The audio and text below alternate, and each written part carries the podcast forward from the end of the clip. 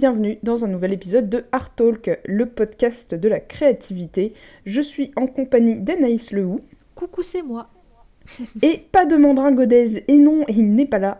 Et, par contre, on reçoit donc toutes les deux François euh, Guterres, euh, Guterres ou Guterres au choix. Donc voilà, j'ai réussi à écorcher. euh, Ça va, il y, a les- il y a que- les deux versions, donc on a bon dans tous les Il y a les deux versions plus une écorchée. Comme ça, c'est bien. Et euh, bien sûr, donc, vous pouvez ensuite nous retrouver sur euh, différents réseaux sociaux comme Instagram euh, et euh, Twitter, mais il faut que je mette à jour Twitter. Et nous écouter sur YouTube, Spotify, SoundCloud. SoundCloud Bref, et on diverses. est partout. voilà, c'est ça. On est partout sauf sur iTunes. Et vous trouverez tout dans la description. Donc, à force, ça va devenir compliqué tout énumérer en vrai. hein. C'est genre, regardez juste en bas de la vidéo, vous trouverez tout, c'est bon. oui, voilà. Il y a plein de liens. C'est ça. Et, oui, et donc on reçoit euh, François Guterres. Donc euh, bonjour François. Bonjour. Et merci du coup de nous avoir rejoints euh, pour cet après-midi. Bah, merci à vous, Anaïs et Rose, de, de m'inviter. C'est cool. Ah bah, avec plaisir. Bah, surtout merci Rose, parce que c'est elle qui a fait le lien entre, entre toi Oui. et, et l'Art Talk, donc euh, donc c'est cool euh, que que t'aies bien accepté de venir. Ouais. Du coup, on te laisse euh, te présenter et nous raconter un peu euh, ton parcours, ce que tu fais dans la vie, euh, ce que t'aimes, euh, comment tu, tu vis ta, ta créativité et tout ça. euh, et euh, qu'est-ce qui a pu la nourrir? Euh, ok. euh, bah, en fait, je, je, je sais pas trop. euh, c'est c'est un- c'est un- une vraie question. euh. Bah déjà, euh, avant Oui. tout, moi j'ai une question, parce Oui. que c'est vrai que j'ai pas je l'ai pas demandé à Rose, mais en fait, comment vous vous, vous êtes connus, euh, Rose et toi, en fait? Oui, effectivement, bah, c'était par euh, une Global Game Jam. Ah, C'est ça. d'accord. Ok. Et du coup, euh, c'était François qui était l'organisateur euh, de, la Global Game Jam qui se passait à Orléans. Ah, trop cool. C'est ça. Ok, d'accord. Euh, C'était accidentel, je crois. Rose, t'avais prévu de t'inscrire dans un autre site à Paris, peut-être, et puis euh, Oui, tout, était, tout blindé. J'étais pas très sûre en fait de où, euh, où aller, etc. Puisque c'était ma première game jam ever. Et puis du coup, euh, non, le fait que de l'avoir fait à, Orléans, finalement, euh, je pense que c'était plus sympa parce que c'était vraiment petit comité. euh, il y avait vraiment une très bonne ambiance et tout. C'était beaucoup plus convivial que ce que j'ai entendu dire après, surtout pour la globale, qui a l'air d'être parfois très compétitive, surtout en région parisienne et tout. Et du coup, je pense que pour une première expérience, c'était vraiment idéal. Ouais, je pense que en plus, à l'où t'étais venu, on avait vraiment le bon compromis. On n'était pas trop nombreux, mais assez pour que ce soit vivant. Vous aviez vraiment fait des chouettes projets. Euh, c'est vrai que c'était cool. Et euh, moi, j'aime bien les game jams dans ce petit format où on n'est pas trop nombreux. Et du coup, euh, ouais, c'est pas. J'en j'en avais fait quelques-unes à Paris euh, où on avait terminé à 120 personnes, je crois, euh, au moment où moi j'ai arrêté de les faire en tant que participant. Et euh, ouais, ça devient une usine, quoi. C'est euh, très sympa, mais c'est ouais, c'est particulier. Oui. Puis à chaque fois, je chopais la crève en plus, donc j'en avais marre. parce qu'il y a trop de gens, ça, tu vois trop de gens, du coup, à force, tu chopes la Bah crème. du coup, euh, ouais, avec l'année de merde qu'on a vécue, là, on a appris tous un peu plus euh, comment on se partage les virus et je pense qu'on était vraiment dans ce schéma-là, quoi. Une bonne boîte de pétri. euh, Les global. Mais les- euh, c'est exactement ça, ouais. Mais les game jams, c'est un peu un condensé de ce qui m'intéresse, justement. Euh, Alors, ce qui m'intéresse, moi, c'est faire des images, raconter des histoires. Euh, Et je sais pas, il doit y avoir une part d'interactivité qui m'intéresse aussi, qui fait que je fais aussi pas mal de programmation. Donc, euh, je me considère presque plus comme un technicien que comme un, artiste. Et euh, donc j'ai toujours tendance plutôt à essayer d'aller vers, le- format jeu vidéo, mais en même temps c'est tellement compliqué de faire un jeu que ça me fait chier assez rapidement, donc je j'ai pas beaucoup de jeux vidéo euh, en tant que projet fini à mon actif parce que ouais, c'est compliqué à, mener ce truc-là euh, jusqu'à son terme. Ou alors avec des copains où là on a réussi quand même à pousser les trucs. Mais euh, c'est c'est- c'est un- c'est une vraie question. euh, ça- je me suis même, j'en suis même arrivé à me demander s'il fallait pas que je, je boive ou que je me drogue pour devenir créatif. Mais euh, finalement je l'ai pas fait parce que pour la santé c'est pas bon du tout. Ne faites pas ça chez vous. Mais euh, je Oui, sais pas. ouais. Il paraît que ça rend pas vraiment plus créatif. hein, de... Ouais, probablement. Peut-être qu'on se détruit et euh, que du coup on a moins de temps de disponible. Alors du coup on se, on se dépêche et on devient créatif. Je sais pas. ouais. Ça crée une forme d'urgence un peu dramatique. mais, Non, bah je sais pas. En fait, qu'est-ce qui, qu'est-ce qui, qu'est-ce qui s'est passé Comment je me suis retrouvé euh, Je sais même pas comment je me présente. Je pourrais partir d'où de ce que je fais aujourd'hui, peut-être c'est plus intéressant. Oui, oui, vas-y, ouais, par exemple. Euh, parce que si je pars de quand j'étais à l'école primaire, ça va rapidement devenir barbant. Mais euh, donc aujourd'hui, je suis. euh, c'est un titre un peu pompeux, mais en même temps, ça résume bien ce que ça fait. Puis c'est ce que les gens disent quand je leur explique ce que je fais. Je suis CTO d'une PME, une toute petite entreprise orléanaise, qui développe des, enfin, un logiciel de 3D, un moteur 3D. Euh, on n'est pas un concurrent d'Unity parce que c'est impossible, on est 15 et Unity ils sont je sais pas, 2000 personnes. Donc, euh, et on, fait à peu près le même type de, briques technologiques. Quoi. Sauf que nous, on a complètement renoncé à s'intéresser et à se tourner vers le monde du jeu vidéo, parce qu'il y a déjà, pour le jeu vidéo, il y a déjà tous les outils qu'il faut. Il y a Unity, Unreal et tout ça. Euh, donc nous, en fait, on propose la techno du jeu vidéo, mais pour l'industrie, pour des industriels. Donc ça va être l'automobile, euh, la, médecine, euh, même parfois la, la défense aussi. On a des, on a des sujets avec, euh, avec les militaires. Et euh, la question, c'est comment on amène des technologies pour quand même faire en sorte que, que les interfaces, que les images soient, soient classe, quoi, que, ce soit, que ça ait de la gueule, que ça corresponde à ce qu'on peut voir au cinéma dans les films de science-fiction, Oui. et qu'on a finalement toujours pas dans les styles dans les interfaces de voitures, euh, même dans les voitures assez chères et assez récentes, on a quand même encore des interfaces qui sont pas ce qu'on pourrait, euh, ce qu'on pourrait avoir aujourd'hui, quoi y compris dans les Tesla qui sont euh, a priori à la pointe de la techno. Donc nous on fait ça en fait. Moi je travaille là-dedans. Euh, et alors comment je me suis retrouvé à faire ça? Euh, En fait, euh, donc je suis né en 74. Ça veut dire que quand j'ai commencé à vraiment me poser la question de ce que je voulais faire comme boulot, on était à peu près à la fin des années 80. Et donc euh, bah, je voulais faire. euh, à l'époque le jeu vidéo avait bien explosé en fait. C'était vraiment. Euh, c'était un secteur qui commençait vraiment à ça commençait à devenir une industrie quoi. Avec les japonais euh, les européens les américains euh, c'était une industrie. Par contre il n'y avait pas du tout de formation il n'y avait pas d'école et tout. Donc je me suis tourné vers les deux les deux femmes qui ont compté dans, dans ma vie et dans ma famille. Donc c'est ma mère et ma tante. Et alors du coup ma tante elle a commencé à faire le tour des écoles à Paris. Et bah il n'y avait pas d'école de jeux vidéo ça n'existait pas quoi Euh, donc, euh, du coup, euh, ma tante m'a dit Bah écoute, t'as pas le choix, faut que tu fasses des études d'informatique et après des études d'art. Enfin, tu fais dans l'ordre que tu veux, mais il faut faire les deux si tu veux faire du jeu vidéo, quoi. Donc, euh, j'ai fait Ok, j'ai noté ça. euh, tout le temps que tout ça, ça mature, j'étais arrivé au moment du bac, quoi. Et donc, j'avais déjà commencé pas mal à faire euh, bah, bricoler, à faire du pixel art. c'était... De toute façon, à l'époque, les jeux vidéo, c'était que du pixel art finalement. La 3D était vraiment ultra embryonnaire, quoi.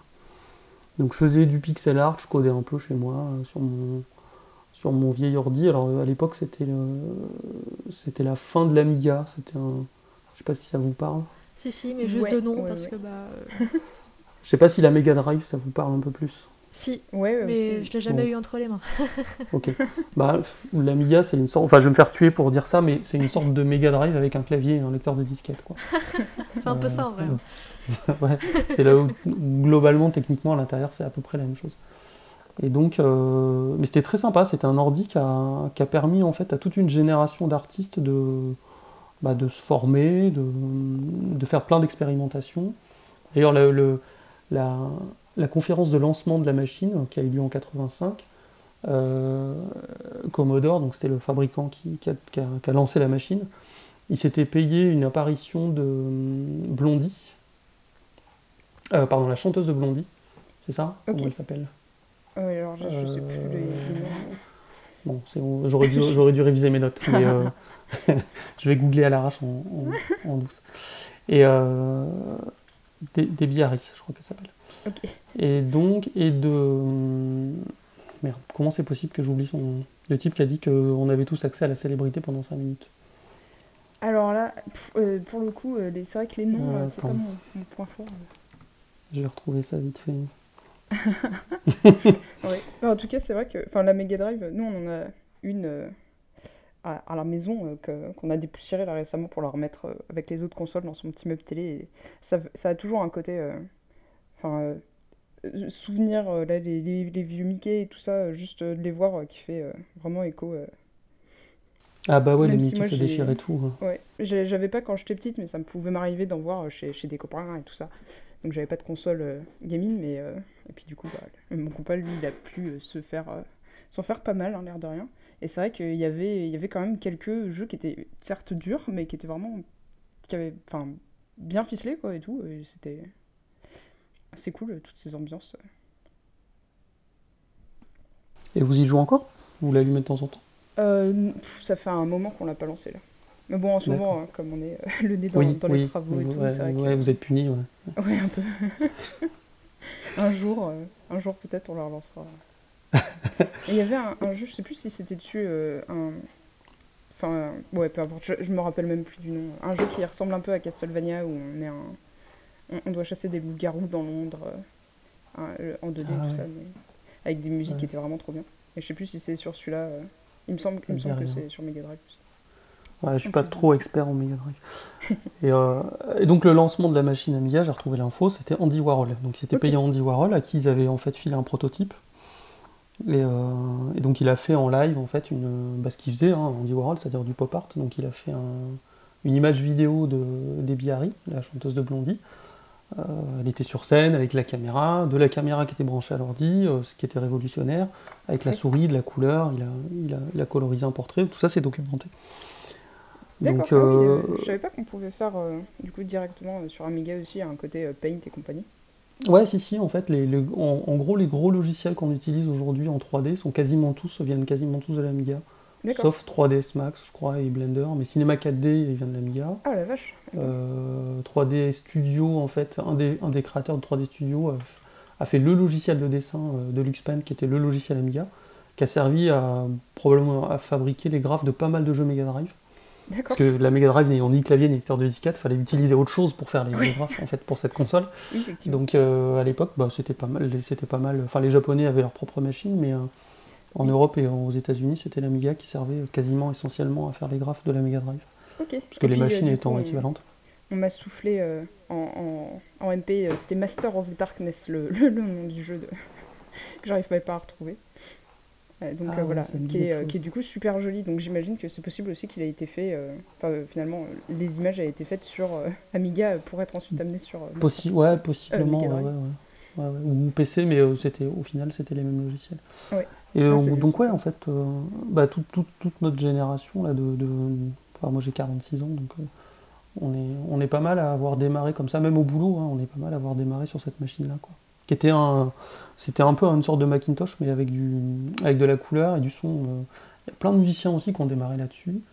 Euh, tu pouvais, tu pouvais faire du sampling en quatre pistes et tout. Enfin, c'était vraiment chouette.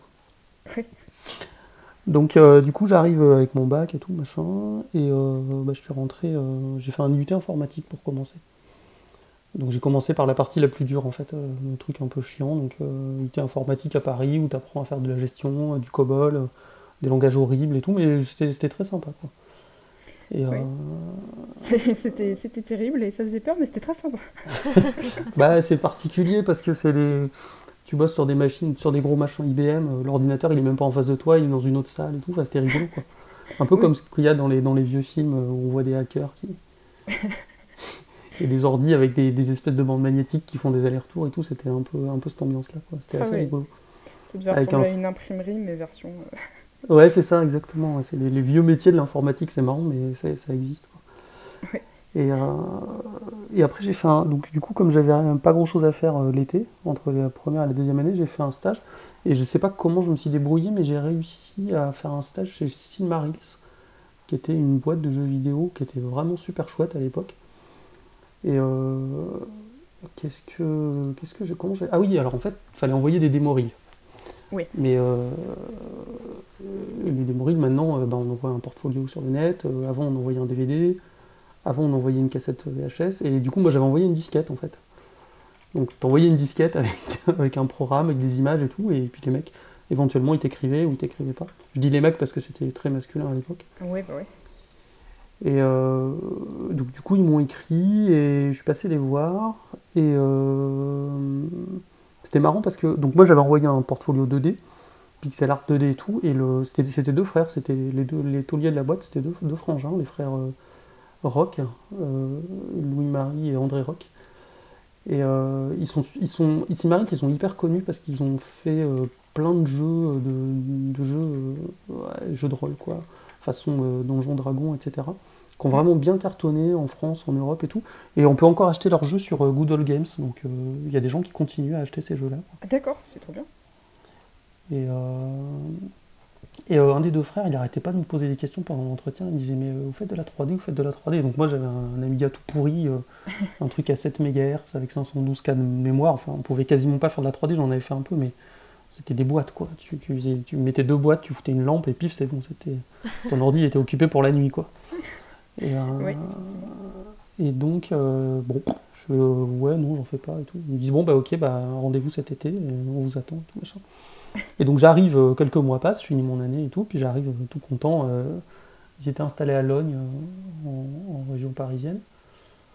Je descends du RER, j'arrive et tout, et en fait, euh, tout avait changé. Euh, ils avaient euh, complètement laissé tomber la 2D, et ils étaient passés sur la 3D en fait. Donc ils n'avaient plus besoin de graphiste 2D du tout. Et donc ils m'ont dit, bah écoute, tiens, il y a un ordi là, euh, faut que tu fasses l'intro de notre prochain jeu qui sort sur, euh, sur CD-ROM. Donc pour remplir les CD-ROM, à l'époque, il n'y avait qu'une seule technique possible. On faisait des animes 3D interminables euh, qui blindaient le CD-ROM, et comme ça les gens euh, étaient contents quand ils, quand ils achetaient un jeu sur CD, le, sur CD bah, le, le CD était plein et ils en avaient pour leur argent. Quoi. Et du coup, bah, j'ai fait ça en fait pendant, pendant quelques mois d'été. Là, j'ai bossé sur. j'ai fait l'intro complète d'un jeu qu'ils ont vendu. Et alors que j'étais juste un pauvre stagiaire, j'avais jamais fait de 3D de ma vie. C'était vachement rigolo, c'était une super expérience. Ah ouais, ça devait être, ça devait être intense. hein. Euh, ouais, c'est c'est marrant, dès qu'on me parlait. Alors oui, c'était rigolo parce que quand je suis arrivé le premier jour, donc le boss m'a briefé un peu, il m'a dit voilà, ton ordi est là, les horaires c'est ça. Il me dit par contre, euh, faut, faut pas trop parler aux gens parce qu'on a eu des stagiaires, c'était des bavards impénitents. Je me rappelle, il a utilisé cette expression. Et euh, ça empêchait tout le monde de bosser et tout, et du coup, moi, je me suis hyper, hyper obéissant en fait. Et donc, euh, je crois que j'ai pas dégoisé un mot de, de- pendant un mois, j'ai rien dit, tu vois. J'arrivais, je bossais, je repartais l'horaire. quoi. T'imagines la pression, c'est on te prend en stage, mais par contre tu fermes bien ta bouche quoi. Franchement, tu te la fermes. Mais tu viens, hein, mais tu, tu te la fermes. Les enfants, ils parlent pas à table, alors pareil, tu parles juste pas. ok. L'enfer. C'est- Bon, bah, Mais c'est ça en fait. Je pense pas que, je pense pas que c'était le, le message qu'il voulait faire passer, mais Non, je bon, doute, tu t'interprètes les trucs comme tu, comme tu peux, comme tu veux, c'est ton premier taf. c'est clair. euh, T'as 18 ans, t'es Le, là. le- la dois- découverte du milieu du travail en mode euh, ok par contre si tu parles ça, tu ouais. vas avoir une mauvaise réputation d'accord C'est. T'imagines, t'es en stage, mais t'as pas le droit de poser de questions. T'es en mode, mais qu'est-ce que je fais du coup? Aidez-moi. ouais c'est clair Bref, ok, d'accord. c'est exactement ce qui s'est passé parce qu'ils m'ont- ils m'ont filé un ordi. Alors c'était un, un de leurs graphistes qui avait commencé le projet, donc il avait modélisé un énorme château. Le mec avait jamais fait de 3D de sa vie, donc il avait modélisé un truc monstrueux. C'était beaucoup trop lourd pour la machine et ils m'ont refilé ça. Et donc euh, il y avait, il y avait- elle avait, il y avait pas assez de mémoire dans la, dans la bécane, donc elle c'est- tout était lent quoi. Dès que je faisais un truc, j'attendais des plombes et tout, mais moi je savais même pas que c'était. Enfin, je me doutais bien qu'il y avait un problème, mais je. je- Puis comme j'avais pas le droit de parler, j'os- j'osais pas dire euh, je pourrais avoir une barrette de RAM et tout. Et donc, euh, je crois qu'au bout d'un mois, quand même, euh, j'ai fini par dire euh, un petit problème avec la machine et tout ça. Et donc, dès qu'on dès qu'on me parlait, en fait, j'étais tellement stressé que j'avais un. Tu sais, la paupière qui se met à vibrer toute seule. ah ouais ça me fait ça tout le temps mais moi juste euh, comme ça gratos ouais c'est Et- alors, soit c'est une carence en vitamines, mais là, c'était bizarre parce que c'était dès qu'on parlait. Ouais, ouais. Donc, c'était pas les vitamines, quoi. non non c'est Le stress. Et c'était, Yes. c'est bizarre, c'est un peu les, les rites initiatiques. euh, t'as un petit jeune qui arrive, euh, t'as un peu bisuté, bon, c'était très sympa et tout, mais euh, ouais, c'est, marrant cette première. Et c'était une super expérience. Donc les graphistes étaient très sympas, l'ambiance était vraiment cool. Euh, tu voyais les mecs galérer un peu euh, le, le quotidien d'une PME, quoi, d'une PME française. euh. Il fallait qu'ils diffusent les jeux, mais tout était fait vraiment toujours en urgence. Quoi. Je pense que dans le jeu vidéo, d'ailleurs, ça n'a pas beaucoup changé.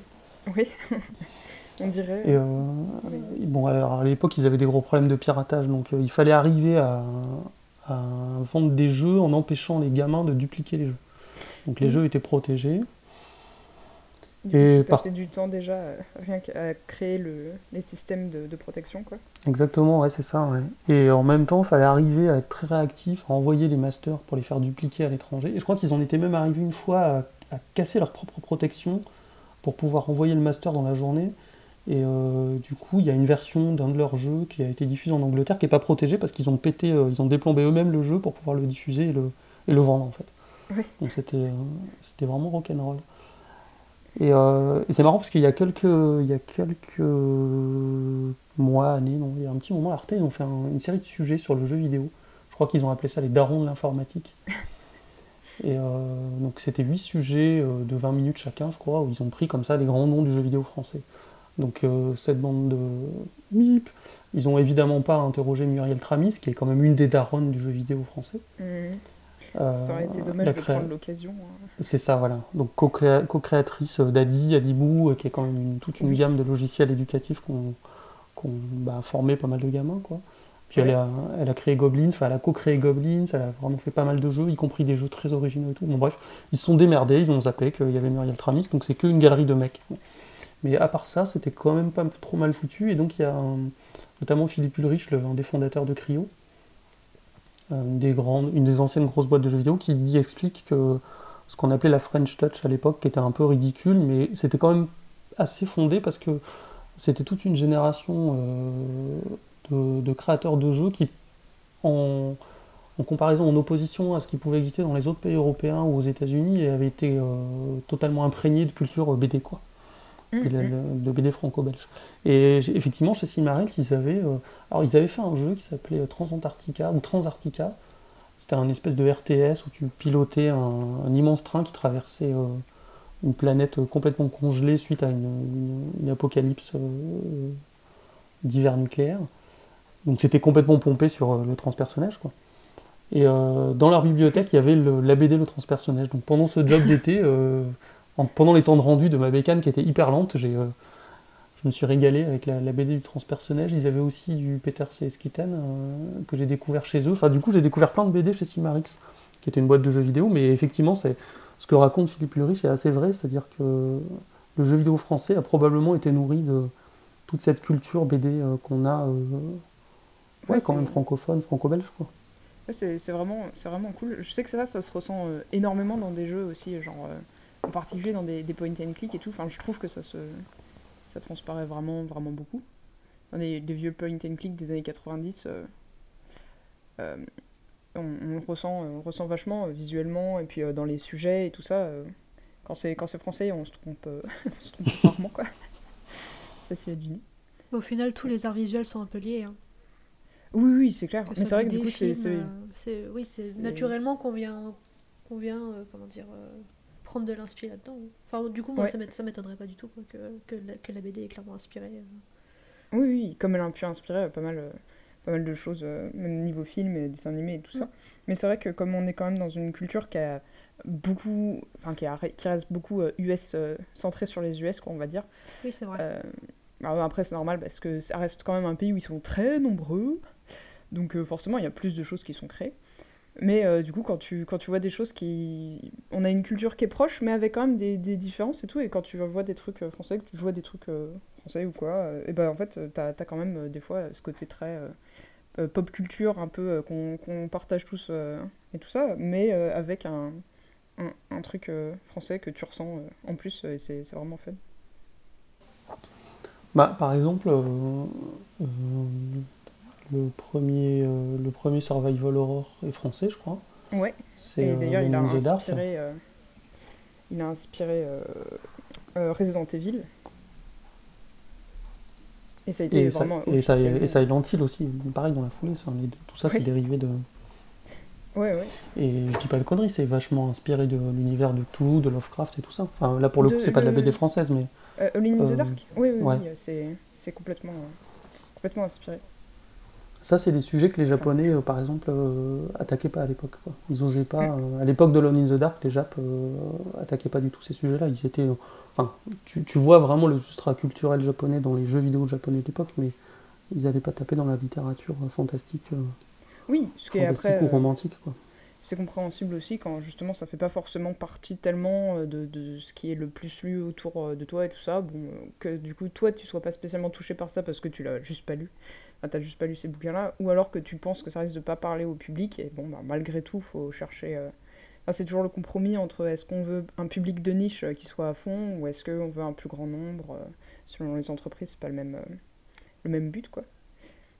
Et du coup. euh, du coup, c'est vrai que c'est comme tu dis, euh, on ressent pas, forcément euh, trop dans dans d'autres jeux euh, tout ce côté un peu euh, Cthulhu, le fantastique. euh, un peu après, bah, il y, a, il y a Lovecraft, mais bien sûr, il y a d'autres gens euh, qui ont fait du fantastique euh, aussi en Europe, qui sont assez, euh, assez cool. Et qui ont dû beaucoup marquer euh, différents esprits. Clairement. Et Ana- Anaïs, vous, dans, dans, les, dans les jeux que vous produisez, vous, avez, vous allez puiser comme ça dans, Euh, dans de la BD, par exemple? Ouais, surtout, en fait, moi quand je suis arrivée à Alchemy, euh, le projet euh, de jeu sur lequel on bosse, enfin il était déjà en cours si tu veux. C'est mon patron qui a eu l'idée, puis après c'est un truc qui, se faisait en ce moment, jeu de cartes, etc. Donc, euh, donc il est parti dessus. Puis après, moi quand je suis arrivée, c'est là où vraiment la, la DA s'est mise en place et qu'il y a vraiment une, charte qui s'est posée quoi. Après, moi je peux te dire que personnellement pour, pour la DA, je sais qu'une des plus grosses inspi, c'est. Bon, déjà, il y a un style Disney. Donc, euh, Disney, c'est un, peu tout média. Mais euh, graphiquement, on a aussi une grosse inspi qui est celle de, de Mike Mignola. Je sais pas si tu connais. Euh, Qui, euh, ouais, voilà. Avec les gros aplats de noir et tout, un- une ambiance un peu dark, etc. Et ça, ça a été vraiment une, une grosse inspi. Et aussi, il y a eu euh, Black Sad, éventuellement. Qui, du Ah coup, oui. comme c'est les personnages anthropomorphiques et tout, avec un air un peu Disney, parce que Guarny doit bosser là-bas aussi. Enfin voilà, t'as c'est naturellement qu'on s'est dirigé, euh, qu'on a regardé là-dedans et puisé là-dedans. Donc ouais, ouais, il y a vraiment eu des œuvres, euh, des œuvres bouquins, euh, livres et tout qui, qui, qui ont pas mal aidé à nourrir, à nourrir notre, notre DA en tout cas. Ouais. Parce qu'après, c'est vrai que moi personnellement, j'ai pas une grande culture du jeu vidéo, même si je bosse dedans. Parce que je suis pas une grande joueuse ni etc. Je vais pas, malheureusement, c'est un tort que j'ai, mais je vais pas trop chercher non plus. Mais du coup, quand euh, on a euh, élaboré sur le sujet de ouais, on aimerait un jeu euh, qui a un peu cette ambiance-là, mais du coup qui a un style un peu Disney et tout. Quand tu regardes dans le jeu vidéo, il y en a pas tant que ça, à moins que je les connais pas. Mais c'est pas un style très répandu et tout. Donc naturellement, tu vas chercher ailleurs que dans le domaine du jeu vidéo. Donc ça sera surtout les bouquins, etc. Ou les films Disney, voilà. Donc ouais. Ouais, ouais, c'est bien de pouvoir se nourrir, pas de se nourrir de soi-même, euh, comme ça, le jeu vidéo qui se nourrit du jeu vidéo et tout. et puis Ah oui, non, c'est la boucle, stérile, la là. boucle infernale, il y a tout qui est recyclé et tout, il n'y a plus rien de nouveau, tout est, tout est déjà vu. Enfin, c'est... euh, Même si après, euh, c'est vrai que quand. Je pense par exemple à une période où il y a eu énormément de petits jeux indés de cherche la page dans la forêt où il fait noir. Notre Slenderman, tous, tous. Oui, voilà. Et, euh, et en fait, en même temps, c'est vrai que quand t'as envie de te lancer dans le jeu vidéo, mais tu connais pas bien les trucs et tout, bah finalement, avoir un cadre comme ça très fermé, comme ça, t'as juste. euh, euh, déjà, tu vas affronter euh, la difficulté de OK, comment ça marche tous ces logiciels, comment ça marche de faire du son, comment ça marche de machin. Bah, du coup, je comprends tout à fait qu'il y a des gens qui fassent des copies et des repompes parce que t'essayes, tu t'entraînes et puis t'apprends des trucs, quoi. Et alors que quand tu dois en plus te faire ta DA, en plus te faire euh, ton thème, essayer de faire un truc cohérent avec lui-même, etc., bon, c'est un, taf énorme. Mais du coup, c'est vrai que des fois, au bout d'un moment, t'as quand même l'impression. Euh, des fois, c'est aussi sur euh, des plus gros jeux, des plus grosses prods où tu te dis genre, ah, ça sent le réchauffé. Ouais, clairement. En même temps, ça- c'est, un effort énorme d'essayer de te détacher complètement de ce qui a déjà été fait, quoi. Je sais, ça, je sais que nous, sûr. personnellement, plus, on, euh, on travaille sur un, un type de jeu qui est... euh, bah, il y, a des, il y a des jeux qui nous ont inspirés, certes, mais euh, ça n'a jamais vraiment été fait, avec une DA pareille et tout, il n'y en a pas tellement, tu vois. Mm, mm. Du coup, euh, quand tu veux chercher des inspi, des fois, putain, c'est compliqué, euh, c'est vraiment un, un énorme effort. Du coup, Ouais, d'un bah ouais. côté, tu peux comprendre, entre guillemets, les gens qui naturellement s'inspirent de jeux qui ont déjà été faits, parce que c'est des jeux qui ont marché, c'est des jeux qui les ont marqués, donc c'est normal que tu aies de l'inspi et que ça sent le réchauffer, quoi. Ouais. Mais, Et puis euh, parfois, t'as aussi envie, tu trouves que c'est juste pas assez comme t'aimerais, et tu te dis, bah, je vais faire ma version euh, avec les, les mécanismes que j'aurais bien aimé voir, ou des trucs comme ça. Ouais, complètement. Donc ouais, c'est un, un truc en plus. euh, Enfin, c'est un, un taf. euh, En vrai, c'est un taf énorme de faire, euh, de se dire, allez, je vais faire euh, mes propres mécaniques, vraiment, je vais réinventer un gameplay. et en même temps, il y aura une DA bien tenue et qui sera genre très poussée, et puis il y aura une bande originale. et puis- et des cutscenes, et waouh, Ouais, clair. Après, ça devient une grosse prod alors que c'était censé être un petit projet sans ambition. Ouais, c'est Un ça. truc simple, on fait ça. ça en quelques mois. Ah, Quatre ans plus tard, bon, on en est où? On en est où? Ben, un dixième, ah, ok Super Ah, Et puis en plus, t'as aussi le fait que, l'air de rien, quand tu veux tout réinventer, et bah du coup, euh, le, le public ou l'audience ou ce que tu veux, bah, ils vont pas forcément savoir comment appréhender le truc. Et euh, c'est pour ça que c'est pas mal aussi de se rebaser sur des codes, euh, des codes déjà existants, des mécaniques déjà existantes, parce que du coup, d'office, t'es là genre, ah ok, ça, je sais que ça va être en mode ZQSD plus souris ou un truc comme ça. Mm. Rien que des trucs extrêmement basiques comme ça, où tu vas pouvoir parfois utiliser les codes qui font que ton joueur, il va euh, vouloir aller chercher tel ou tel truc parce qu'il voit bien que c'est tel type de jeu. Et en plus, après, tu peux utiliser ces codes pour faire Eh ben non, spraf Là, tu prends, une... tu prends un piège. Et ça peut, être, ça peut être un peu fun aussi, justement, d'utiliser les, les clichés, euh, les trucs où tu dis Oh, ça sent le réchauffé, tu penses? À, la, à, la, grande époque de, entre guillemets, l'explosion, je crois, du, du, marché indé, avant que ça devienne euh, un vrai business qui soit mm. en partie fédéré par finalement des gros acteurs. Je crois que c'était en deux, enfin c'était autour de 2008. Il y avait un site que j'aimais bien qui s'appelait euh, The Independent Game, TIG Source, et c'était mm. euh, c'était un forum qui avait été créé par un, Américain qui s'appelle Derek Yu, qui est l'auteur de un des co-auteurs de Aquagena. Je sais pas si ça vous dit quelque chose. Euh, peu importe.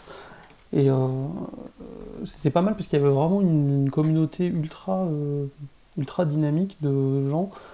Ça m'a fait un peu penser à, l'explosion de la science-fiction dans les années 50 où il y avait pas mal de pulp et de plein de feuilletons qui étaient écrits notamment par des gens comme Asimov et, ou, Bradbury, euh, enfin plus, Bradbury parce qu'Asimov euh, c'était un peu après. Et euh, où il y avait cette espèce de, foisonnement avec une volonté commerciale aussi de produire en masse et tout. Et donc le, jeu, le jeu, vidéo indé, il y avait ça aussi, cette espèce de, liberté, de richesse. Quoi. Et euh, c'est pareil, ils se sont interrogés sur comment euh, réduire le gameplay, la mécanique au minimum. Et il y avait des jeux où genre, euh, tu jouais avec une seule touche. je pense notamment à Canabalt, où tu as un mec qui court sur le toit d'un immeuble. Enfin, qui va de toit en, toit en fait, mais c'est tout en. C'est. C'est, en 2D, mais tu appuies juste sur la barre espace pour. Attends, je dois avoir une vidéo. Euh, et ça, je trouve que c'était une, période ultra intéressante parce que déjà, ils sont retournés finalement à des graphismes assez simples euh, qui étaient un peu identiques à ce qu'on avait euh, à la fin des années 80, donc avec un retour au pixel art, plus du tout lié à des contraintes techniques, mais lié plutôt, lié plutôt à des contraintes économiques, c'est-à-dire comment en 2008-2010 je crée un jeu vidéo qui soit suffisamment attractif visuellement sans pour autant m'épuiser en ressources graphiques et en création et donc le pixel art, c'est une réponse euh, à ça en fait. Je vais créer un univers graphique euh, avec un effort euh, qui est atteignable pour une équipe de deux ou trois personnes, sans qu'il n'y ait plus aucune contrainte technique qui m'oblige à faire du pixel art. Les machines sont suffisamment puissantes pour qu'on fasse des trucs ultra réalistes, mhm. mais l'ultra réalisme, ça demande des centaines de personnes. Alors que le pixel art, ben, à deux, tu t'en sors, même tout seul, en fait, tu t'en sors sans problème. Ouais, et puis en plus, il y a des tas d'ambiances qui peuvent passer par le pixel art qui vont être. Carrément, carrément. Il y a vraiment des tas de trucs qui sont faits, qui sont trop bien. C'est une forme d'impressionnisme, euh, de pointisme, quoi. Je, travaille avec euh, des contraintes euh, ultra sévères. Oui. Ouais, enfin, tout ça pour. Pardon. Oui, non, mais oui, oui je t'en prie. tout ça pour dire que je me suis bien éclaté dans cette boîte Silmarit. Alors, c'est con, j'ai même pas mon nom dans le, dans le, dans le générique du jeu, mais. Donc c'est celui que j'ai posté T'as été le pur stagiaire qui allait en stage dans une boîte, t'as fait le taf d'un employé et on t'a pas crédité. C'est ça. C'est pas, c'est vraiment pas grave. J'ai toujours la facture parce qu'en plus c'est cool. Du coup ils m'ont, ils m'ont vraiment payé. Ah ça c'est bien. Euh, non non c'est ouais j'étais, j'étais considéré. Alors ouais c'était marrant d'ailleurs ça je, je, voulais en parler. Donc j'arrive euh, une semaine avant la fin de mon stage. J'arrive, euh, je, je, toque à la porte du, du, boss de la boîte quoi, qui était le, le lead codeur d'ailleurs c'était rigolo. Et donc je lui dis excusez-moi, je me suis trompé en fait. Mon stage termine une semaine plus tard. Est-ce que ça vous embête si je reste une semaine de plus? Et donc le mec me dit euh, non, aucun problème. Et euh, tu veux bosser chez nous euh, l'an prochain? Donc en fait, moi je venais m'excuser de rester une semaine de plus et le mec direct il me propose de m'embaucher quoi. c'est trop bien. Eh, c'est sympa ça. Genre, oh, tu restes une semaine de plus, tu veux rester un an de plus?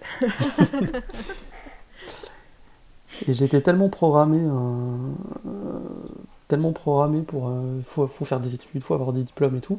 J'avais juste mon bac en fait. J'étais en milieu d'année, de, enfin en milieu de DUT. Donc j'ai dit bah non, euh, c'est très sympa, ça, je suis très content, mais je vais poursuivre mes études. Bon, donc le sujet était clos. Oh. Donc je rentre chez moi le, soir.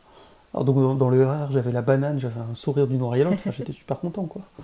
c'était ultra valorisant. En plus, c'était vraiment une belle boîte, il y avait des super projets et tout. bref, direct, le mec m'a dit Ouais, on veut t'embaucher. Je rentre, j'appelle ma maman. Et je dis Ouais, euh, si Marie, ils m'ont proposé euh, de m'embaucher. Et elle me dit Mon Dieu, François, il faut que tu refuses. Et alors, je suis tombé de ma chaise, c'est-à-dire que. Euh, bah oui, d'emblée j'avais refusé parce que je voulais continuer au moins à avoir un diplôme, etc. Mais mhm. c'est marrant en fait comment on est finalement c'est compliqué pour des parents de, conseiller leurs enfants euh, bah sur des études. Alors, quand on est un garçon, c'est déjà pas simple. Je pense que quand on est une fille, c'est un, truc que je voulais justement, je voulais avoir votre avis là-dessus. Euh, vous avez fait des études d'art ou vous êtes tombé là-dedans euh, par accident, par rébellion? Enfin, comment ça s'est passé? Pour vous Non, bah moi j'ai fait des études d'art, mais le dessin c'est un truc que je fais depuis toujours en fait, donc naturellement je me suis dirigée dedans et j'ai continué dedans en fait. Et moi, j'ai toujours, euh, toujours aimé faire le dessin, mais euh, c'est vrai que ma famille, ils sont tous, euh, ils ont tous fait des études et scientifiques. Et puis j'ai naturellement une inclination, ouais, par contre pas, pas à parler français, mais dans les maths. voilà, je suis très forte avec les chiffres au naturel entre guillemets. Sauf que c'est, j'aime pas spécialement ça. J'aime pas du tout la sensation de mon cerveau quand il commence à focaliser à fond sur les maths. Et euh, du coup, je, ça m'a jamais fait plaisir, j'ai jamais eu envie de pousser là-dedans. Mais mes parents, ils avaient vraiment très très peur que juste je m'ennuie en fait, parce qu'ils voyaient bien que j'étais quelqu'un de créatif. Et puis euh, eux, dans leur boulot, ils, sentaient, ressentaient de la créativité, de la, de, euh, des moyens de s'épanouir, etc.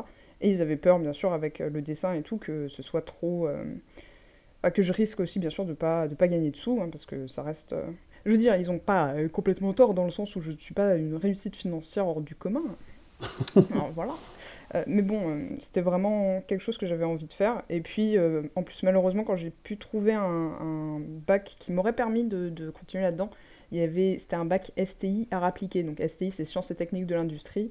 Et c'est vrai que ma mère, elle, c'est, bah, comme tu dis, c'est difficile de conseiller tes enfants, quoi, parce que tu connais pas forcément. Ça peut être des choses qui sont nouvelles, qui ressemblent pas du tout à ce que toi t'avais pu avoir, etc. Tu peux pas deviner vers quoi ça va tourner, mais comme elle a entendu l'industrie, elle s'est dit, ah, tu risques de de devoir bosser dans une usine et euh, tu vas vraiment t'ennuyer euh, énormément. Quoi. Alors qu'en fait, euh, finalement, bosser dans des usines, ça dépend vraiment du poste. Hein. Tu as des postes qui sont très très créatifs, évidemment, comme tu as des postes beaucoup plus... Bon, si jamais tu fais des études au-delà du bac, rarement tu vas faire les, les, jobs que je me suis retrouvée à faire dans des usines. parfois, j'ai bossé donc, en usine à vraiment juste déplacer des boîtes de chocolat pour qu'elles se fassent empaqueter, etc. Et, et, et, ça, c'est ça c'est quand t'as pas le bac, enfin, ou juste le bac. Moi, j'ai du coup, au final, euh, côté un petit peu rébellion, où j'ai fait. Je suis allée en fac de sciences parce que. Bon, j'essaie de faire très très court. J'ai euh, essayé de rentrer en école d'archi, parce que là, par contre, euh, du coup, ma mère s'est dit, bon, ok, archi, quand même, quand même, ça devrait aller. Parce qu'au départ, j'étais en mode, non, mais je vais faire des vêtements. Tout le monde a besoin de vêtements. Mais bon, ça du coup, tu voulais faire styliste Ouais, c'est ça. Et finalement, euh, j'en suis assez, assez proche. Hein. Stylisme, la version euh, super cool du stylisme, à savoir dessiner des costumes oui. pour des spectacles et des séries, c'est un petit peu. Euh, oui, tes, vêtements, ils ont, ils sont pas obligés de durer un an, quoi. Ils peuvent, s'ils tiennent trois jours, c'est bon, ça suffit, quoi. Ouais, puis après, c'est vrai que du coup, moi, je, je les fais pas, mais je les dessine, et c'était vraiment la partie qui me vendait du rêve. Et en plus, dans, un, dans des, plus dans des univers, du coup, pas super réalistes d'office. Ça peut être euh, plus le passé ou plus euh, fantasy ou des trucs comme ça, donc c'est vraiment génial. Enfin bref. Mais du coup, euh, j'ai essayé les, écoles d'archi, que les publics, sans avoir fait de prépa. Donc sans aucune surprise, j'ai été refusée. et du coup, je me suis retrouvée juste après le bac en mode ah bah mince. Donc, mais j'avais des cours de dessin du soir par un dessinateur de BD et du coup j'ai découvert qu'il y avait des écoles de dessin pour faire du coup bah, de la BD, du graphisme, etc. Euh, et, euh, et du coup, je m'étais dit, bah, je ferais pas autre chose, j'ai qu'à faire un an où euh, je prends un job et puis en parallèle, je, fais mon portfolio quoi, pour des écoles. Et là, ma mère, elle s'était dit, non, si tu quittes le monde des études, ça risque, et encore une fois, comme tu dis, c'est difficile de conseiller tes enfants, quoi. Ça risque, tu risques de, t'installer dans une vie qui va pas te convenir et puis c'est difficile de se remettre dans l'état d'esprit études et tout. Du coup, je suis allée en fac de sciences et j'ai eu mal au crâne jusqu'à ce que je lâche grâce euh, entre autres aux manifestations. Euh, je sais plus lesquelles c'était, il y a toujours des manifestations, mais bon, ça avait fermé, la fac avait fermé jusqu'à la fin de l'année. Du coup, euh, après 4 mois de, de mal de crâne constant, que ce soit la nuit, le jour, C'était non-stop. Et ben, ça s'est arrêté. Et puis, je suis allée faire mes études et, de dessin. Et ensuite, je suis partie avant la fin. Donc, total rebelle, je suis la seule personne dans, la famille à avoir seulement le bac. Donc, voilà. Comme quoi, quand on veut trop aider, ben, on se retrouve avec quelqu'un qui en fait qu'à sa tête. et qui prend les décisions exactement à l'opposé de ce qu'on voulait avoir. Enfin, surtout, bon, après, je suis un petit peu une petite tête de mule, donc. Euh, voilà. Bah, de, la, façon dont tu le racontes, j'ai quand même l'impression que ta mère, elle t'a pas trop forcé la main, ou. Euh, enfin, je sais pas. C'était. Euh, si, si. À l'époque, si. C'est vraiment, vraiment parce qu'elle pensait vraiment que. C'était vraiment, elle, pensait vraiment que c'était dans mon intérêt. Mais si, si, du coup, elle m'a, j'avais tout rempli pour aller faire le lycée euh, que je voulais. Et puis elle m'a dit non, non, non, tu feras un lycée scientifique. Et donc euh, j'étais vraiment euh, assez dégoûtée. Et puis après, j'avais tenté des écoles, mais elle m'avait dit non, non, tu vas, tu vas aller à la fac. Puis après, quand la fac, ça c'était. Clairement, j'avais mal au crâne, elle m'a dit non, mais tu peux te réorienter dans la fac. mais non. Ouais, d'accord. Mais, voilà. Et puis après. Après, je pense qu'elle s'est bien rendue compte à quel point ça, en fait, dans tous les cas, j'étais juste suffisamment acharnée pour finir par faire en sorte que, ça aille dans mon sens. Et du coup, elle a, elle a été plus en confiance, je pense, euh, aussi. Et du coup. Oui, ben, je pense que quand tu vois que ton gamin euh, est capable de rester sur la même idée pendant plusieurs années d'affilée, déjà c'est un peu rassurant. Tu dis, ok, c'est pas juste euh, une lubie. oui, oui. Il ou elle veut vraiment faire ça, quoi. Ouais, bah ouais. Bah, c'est pas, pas, évident, c'est vrai. De se dire, est-ce que ça va changer d'avis j'avais une, copine, elle, elle avait fini en école d'architecture parce que ses parents voulaient pas qu'elle fasse les beaux-arts. En fait, pour ses parents, les beaux-arts c'était, un métier de saltimbanque, donc c'était pas, pas possible. Quoi. Ouais, alors que donc, euh, bah oui, oui, enfin, finalement ça veut pas dire grand-chose, mais euh, et l'architecture c'était vu comme un truc un peu intermédiaire entre justement l'ingénierie et, le, et l'art, quoi et donc plus acceptable socialement, avec plus de possibilités de déboucher. Enfin, c'est compliqué, hein, je pense, pour euh, les parents. C'est probablement plus compliqué pour les nanas. Euh, peut-être moins aujourd'hui. Quand... Au fur et à mesure que j'ai fait pas mal de game jam euh, à l'ISART, là, une école privée de, de, jeux vidéo à Paris. j'ai dû faire 3-4 game jam successivement en tant que participant hein, de 4-5 années d'affilée. Et euh, bah, j'ai vu quand même qu'il y avait, euh, dans les promotions, il y avait quand même de plus en plus de filles, donc ça commençait à être, euh, aller vers une forme de mixité, même si c'est un environnement privilégié, parce que pour rentrer à l'ISART, il faut quand même, je pense que les frais de scolarité ne sont pas négligeables. Oui. Mais ça a l'air de s'arranger, mais bon, forcément, ça conditionne après le, ce que tu vas retrouver sur le marché du travail. oui, c'est sûr.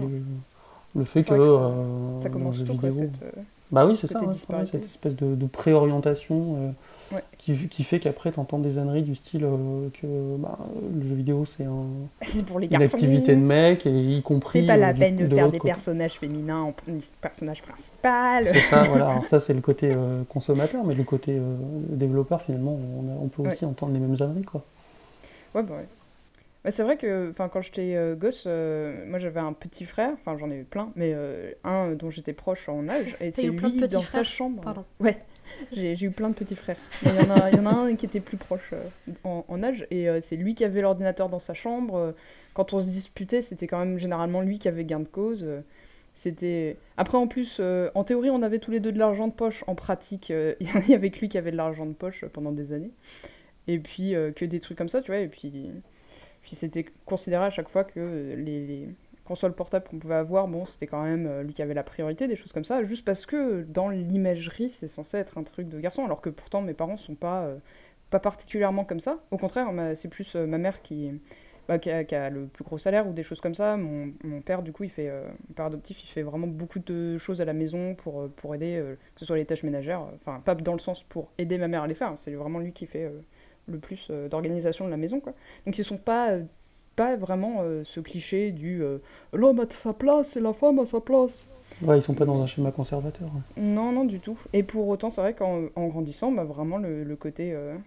Des fois, il me charriait justement en mode eh bah, Game Boy, c'est pas pour les filles, qu'est-ce que tu fais et tout. J'étais genre, mais laisse-moi tranquille, je joue à mes gamins, j'y arrive pas. Putain, je trouve ça fou, moi, que t'aies vécu ça quand même. Enfin. Ouais, je... Je Je trouve sais ça pas, incroyable de faire cette différence euh, juste par, euh, ouais, comme tu dis, dans l'imagerie collective, que bah, ça c'est pour les garçons, du coup les filles, bah, on Ouais. leur demande pas quoi. Alors que bah, non, non, ça touche tout le monde en fait. C'est ouf. Ouais, bah oui, oui. Ok. Ouais, mais c'est vrai que je l'avais, je l'avais pas mal, y compris par euh, mon père, du coup, biologique, qui, pour le coup, était vraiment à fond dans cet état d'esprit. Quand j'étais petite, juste, ça me frustrait, mais je me, je me rendais pas compte que c'était vraiment forcément à grande échelle. Mais le côté où t'as des poupées, t'as des trucs euh, qui m'intéressaient pas, moi. Et à côté, t'as- genre, l'autre, il a le droit à des petites, euh, des petits trucs, des- tu dois construire ta petite maison avec des petites briques, t'as du petit mortier et tout. Vraiment le genre de truc que j'aime bien faire.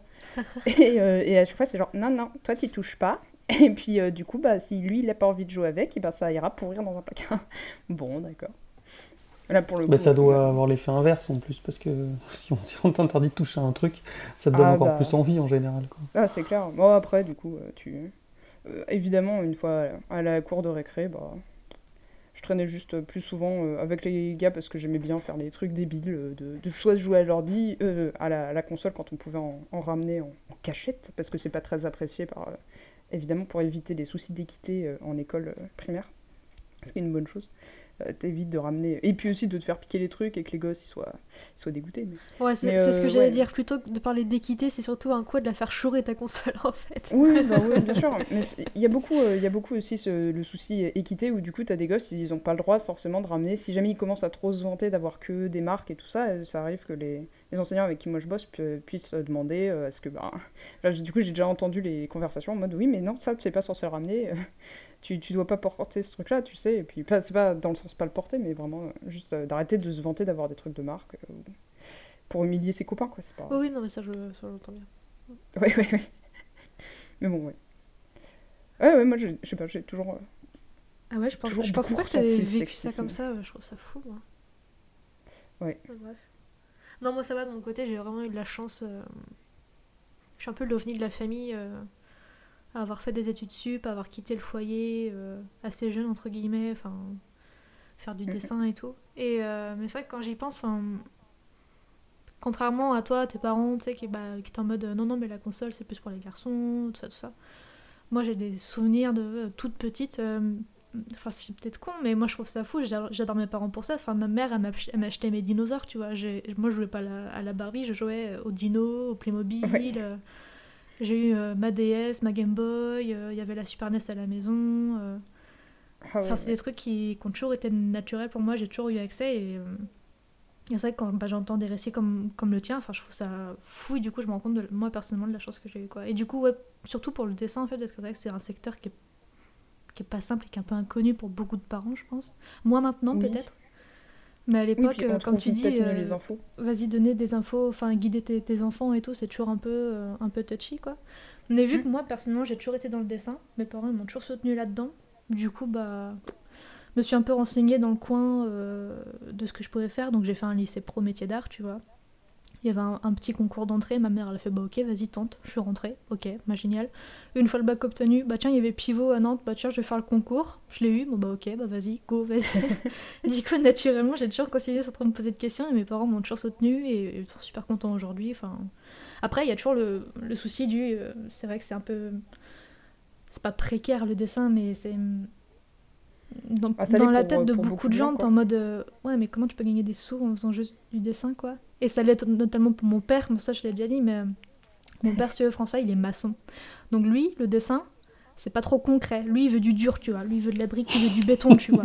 Du coup, lui, dans sa tête, c'est en mode attends, tu te fais des sous? T'es sûr que tu peux te faire des sous en faisant ça? Ça, ça marche bien, ça va? Tu, tu vis quand même? Je dis oui, papa, t'inquiète pas, y a pas de problème. du coup, c'est drôle parce que bah, lui, il est un peu à l'ancienne et tout, et. euh, et pour lui, le dessin, c'est un peu abstrait, quoi. C'est un truc de- d'enfant, c'est pas. Voilà, quoi.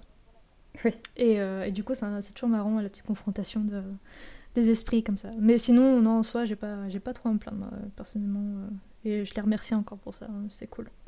C'est cool, Ouais. c'est cool. Après, je me, je me plains pas non plus. hein. Je non, sais non, bien que- sûr, mais c'est quand même. Enfin, moi, je trouve ça fou. C'est des petites différences, toi, qui t'ont qui t'ont atteint Ouais. plus ou moins, mais je trouve ça quand même assez dingue euh, que toi, du coup, t'aies vécu ça, quoi. Mais bon. Mais bon, après, une fois que mes parents ils se sont dit, bon, finalement, elle est vraiment à fond dedans et qu'ils ont Ouais, vu voilà, à quel ça- point je ça- bossais dur Ça t'a pas empêché de faire ce que tu fais aujourd'hui et t'aimes ce que tu fais aujourd'hui. oui. Donc euh, au Et final, puis, t'as ils tout m'ont- gagné. Quoi. euh, à partir de là, ils m'ont énormément soutenu. Au contraire, Mhm. euh, euh, j'allais dans, ils, ils regardaient les écoles avec moi, ils m'ont payé mes écoles. Enfin, j'ai énormément de chance là-dessus. Et Ouais, puis après, cool. ils m'ont même soutenu au départ, le temps que que je continue de galérer un peu et puis euh, que du coup euh, mon copain lui il avait eu un, un premier job aussi mais il continuait quand même de nous soutenir un peu financièrement pour qu'on ait un peu de d'espèce de respiration et ça c'est un, un privilège énorme Mhm, euh, c'est pour clair. le coup un, un très gros soutien Ouais, c'est cool, c'est chouette. ouais ouais je voudrais surtout pas leur, leur mettre une image de Non, bien sûr.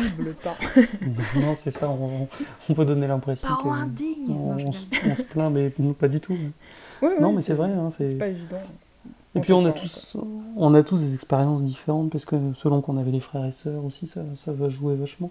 Je Mhm. vois, euh, ma, femme, elle est, elle est banquière, banquière d'entreprise.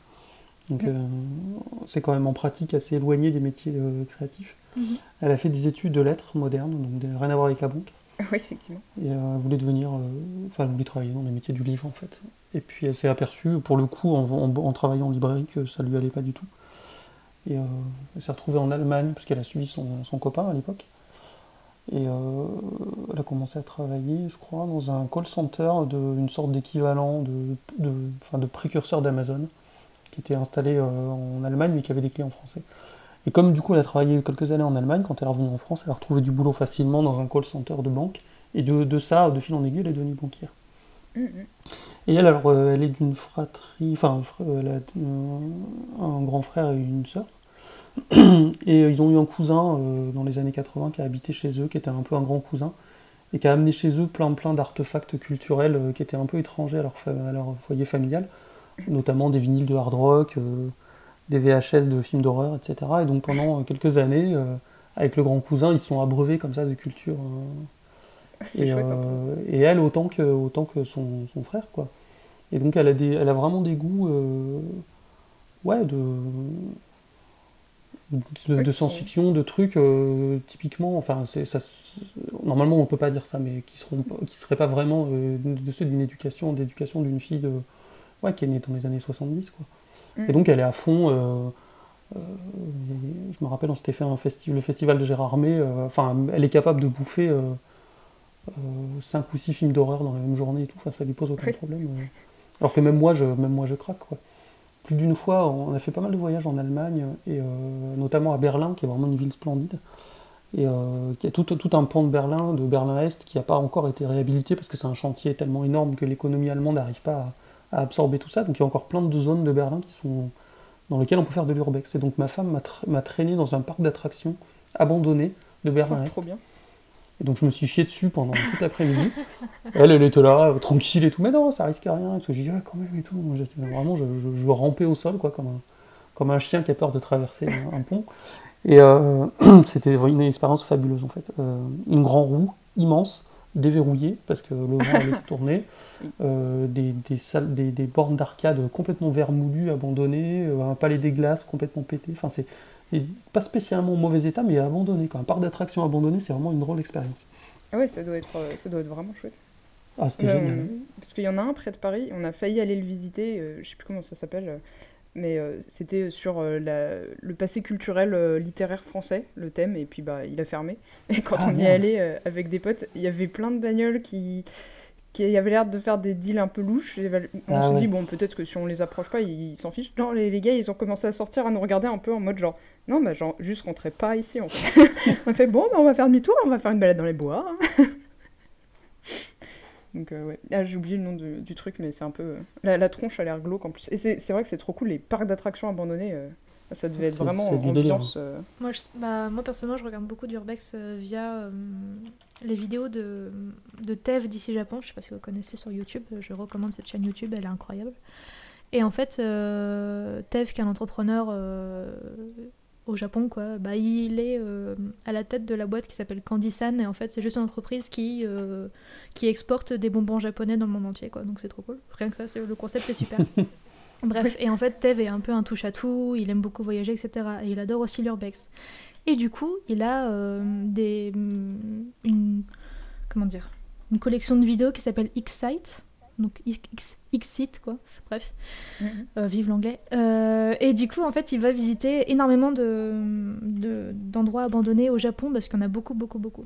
Et euh, Ah ouais Ça s'appelle Zaikyo, je crois, un truc comme ça, si je dis pas de bêtises. Il y a eu une crise économique entre 2000 et 2010 au Japon qui a mis une grosse partie de l'éco- de l'économie et des entreprises sur le flanc. Ouais. Et donc il y a plein de parcs d'attractions, d'hôtels Ah, mais oui, abandonnés. C'est ça. Mais, D'ailleurs, ils, en, ils en parlent vite fait finalement dans le voyage de Chihiro. euh. C'est ça, c'est ce qu'on voit exactement. mais quand je te dis, quand les, je te dix- dis les 10 années beaucoup, perdues. beaucoup, c'est Ouais. beaucoup, beaucoup quoi. Il y a énormément d'endroits abandonnés au. Japon. Et du coup, il en visite et tu trouves des endroits. Mais en plus, les Japonais, euh, ils ont pas la nature de. Ils dégradent pas les endroits, si tu veux, ils laissent tel quel. Du coup, tu retrouves des trucs qui datent d'il y a plus de 30 ans et tout, mais tout est là, tout n'a pas bougé. Enfin, c'est- c'est incroyable et l'ambiance que ça a, quoi. L'urbex, c'est vraiment un côté magique où tu traverses le temps et tout s'est figé et je trouve ça juste ouf. J'espère qu'un jour j'aurai la chance de visiter un endroit euh, abandonné comme ça. En plus, il y a la petite vibe de, tu sais, un peu post-apo à la The Last of Us. Moi, j'adore Ouais. ce jeu. Donc, euh, du, Exactement. Coup, euh, du coup, moi, ça me transporte direct, quoi. Et du coup, ouais, je, je recommande vivement de regarder ces vidéos euh, à Tev, euh, les X-Sites. Et il y a énormément d'endroits à découvrir euh, qui sont vraiment trop bien, quoi. Faudra que tu nous notes. euh, Ouais, je vais, je vais noter ça sur le, sur le Ouais. Discord. ouais. Et la même année, du coup, euh, euh, du coup, ma femme avait trimballé dans un hôpital, un ancien hôpital qui s'appelle euh, le Belitz Heilstätten, euh, toujours dans l'ancienne partie de, de l'Allemagne de l'Est. Mm. Euh, un hôpital qui était devenu un hôpital soviétique, qui est en partie abandonné, et donc euh, on a passé deux jours, euh, de- deux jours d'affilée à arpenter les, les, les longs, les longs couloirs et tout. Et moi, j'en pouvais plus, quoi. J'étais en train de péter les plombs parce que tu marches sur du verre brisé, tu as une espèce d'écho permanent, il n'y a personne, euh, ça sent le salpêtre et tout. Tu as toute la peinture, c'est de la peinture au plomb qui s'écaille sur les murs. Enfin, t'es dans The Last of Us, mais intégralement. Et d'ailleurs, j'avais posté des photos sur Instagram et il y a un pote qui me dit Mais t'es dans The Last of Us ou quoi? Donc, euh, Excellent. et, euh, et moi, j'en pouvais plus, quoi. J'étais en train de me bouffer l'intérieur et ma femme, non, elle s'en fout, elle est contente. Et donc, pourquoi je vous parle de ça? Parce que, effectivement, euh, d'un côté, il y a les études qu'on fait, le métier qu'on fait, etc., et l'environnement familial dans lequel on a pu grandir. Et alors, du coup, ce qu'elle fait pas mal, euh, elle s'est mise à la photo il y a pas mal d'années, là. Et donc, elle fait de la photo argentique, euh, elle fait elle-même ses développements, ses tirages. Aider, le Ah. taf que c'est. Euh, mais mais c'est monstrueux, faire du tirage, tirage noir et blanc, elle n'a pas encore attaqué la couleur, mais le noir et blanc, le, le truc, tu fais un CTRL sous Photoshop, ça te prend une seconde, mais ça c'est une demi-heure de taf en fait, en, en photo argentique, quoi, un CTRL. Eh quand je dis une demi-heure, des fois c'est le projet d'une après-midi de faire un histogramme correct. Quoi. Et, euh, vache. et donc, euh, ouais, elle s'est équipée avec euh, du Hasselblad et tout, enfin voilà quoi. Du coup, comme elle a son taf de banquière, elle peut se, pa- se payer du chouette matos quoi. Ouais. Et euh, mais ouais, je, je sais pas, je pense que ça dépend vraiment des environnements fa- familiaux dans lesquels tu es. et encore une fois, j'insiste un peu lourdement là-dessus, mais je trouve que c'est un, enfin, un sujet d'actualité, hein, malheureusement. Ouais. Euh, je pense que quand on est une fille, c'est plus compliqué. Enfin, c'est de ce que je constate autour Bah, de moi. Je après- l'ai pas vécu personnellement, mais Oui, euh, je pense ça que peut ça être plus compliqué. toujours au cas par cas, il y a toujours euh, des. Puis après, c'est un peu difficile évidemment de, de jauger, pas généraliser. de comparer euh, les euh, qui c'est qui est plus malheureux. hein, bien sûr, c'est pas vraiment faisable. Mais après, oui, évidemment, c'est vrai qu'en termes de, de, de statistiques, de si on regarde un peu le nombre de. Bah, en vrai, déjà, si on voit le nombre de, de, de personnes en termes de, de jobs. Qui a quoi comme type de job, euh, qui continue les études, euh, qui s'arrête pour s'occuper de la maison, et qui doit ensuite reprendre quand même un job, en général des travails temporaires dans des usines, les petites mains, etc., et qui reste au SMIC, donc euh, dépendante financièrement plutôt, euh, plutôt bah, du, du mari quand ils sont encore ensemble ou pas. Mm. euh, pas bon, ça reste, ça reste assez bah, très, très commun en vrai, si on, on prend des statistiques. Après, bien évidemment, ça ne veut pas dire que les, les gens qui font ces choix aussi euh, sont pas heureux, etc. Bien sûr, c'est un, Mmh. c'est pas non plus un, un jugement de valeur euh, envers les gens qui choisissent pas de faire des études parce qu'ils n'ont pas. Non, Pas non, envie, bien hein. sûr. Mm. Je regarde le lien que tu as posté, Rose, la Mirapolis. Oui. C'est ça le parc dont tu. C'est ça, c'était tu- Mirapolis. En plus, il y avait, on peut retrouver, je crois, Chirac qui fait. euh, Enfin, il y avait Oui, un petit reportage et ouais. tout. Oh là là, et c'est vrai que c'est. Enfin, c'est fun. Et c'est dommage qu'on n'ait pas pu y aller. Et euh, ouais, en plus, du coup, celui que toi, tu. Où toi, t'es allé, donc euh, Spri- Sprier Park. Le je, pré- le quoi. Ouais, et ben, euh, Park, ouais. Euh, Enfin, et ouais, et du coup, euh, euh, il, est, il était dans le film. Je me demandais, euh, pendant que t'en parlais, si c'était ça, et s'il était dans le film Anna. Ah. Et euh, effectivement, donc, c'est celui-là. Et euh, ouais, ça devait être vraiment cool. Oui, exact, Alors, c'est ce qui, ça. est, Ce qui est rigolo, c'est que dans le Je prépare, en fait, il y, a des, il y a une partie des attractions du- de Mirapolis qui ont été revendues à la fermeture de Mirapolis Ah, et qui ont été rachetées par le taulier du Je Park. Ah, c'est Le- excellent. Putain, le monde est le petit. dit- Ouais, c'est rigolo. Ouais, c'est ça, c'est Ouais. vachement marrant. ouais. Le dit taulier, d'ailleurs, qui à un moment donné est parti en Amérique latine avec une partie des installations du Je Park. Et quand il est revenu d'Amérique latine, dans le mât de- d'un de ses manèges, il y avait euh, environ pour 180 000 euros de drogue. D'accord, ok. Ok. Euh, oui, allons-y. il devait y avoir genre 100 kilos et ça coûte 100, 100 kilos, ça coûte 180 000 euros. Donc on voit que c'est le produit avec la rentabilité parfaite. Quoi. Ouais. Et, euh, mais il s'est fait choper, donc il est en prison. Et donc c'est comme ça que je prépare qui est devenu abandonné. Enfin, fin de la parenthèse. Ah, je vous ai, je vous ai d'accord. interrompu, désolé. Ah, non, mais Non, non, pas pas de souci. souci.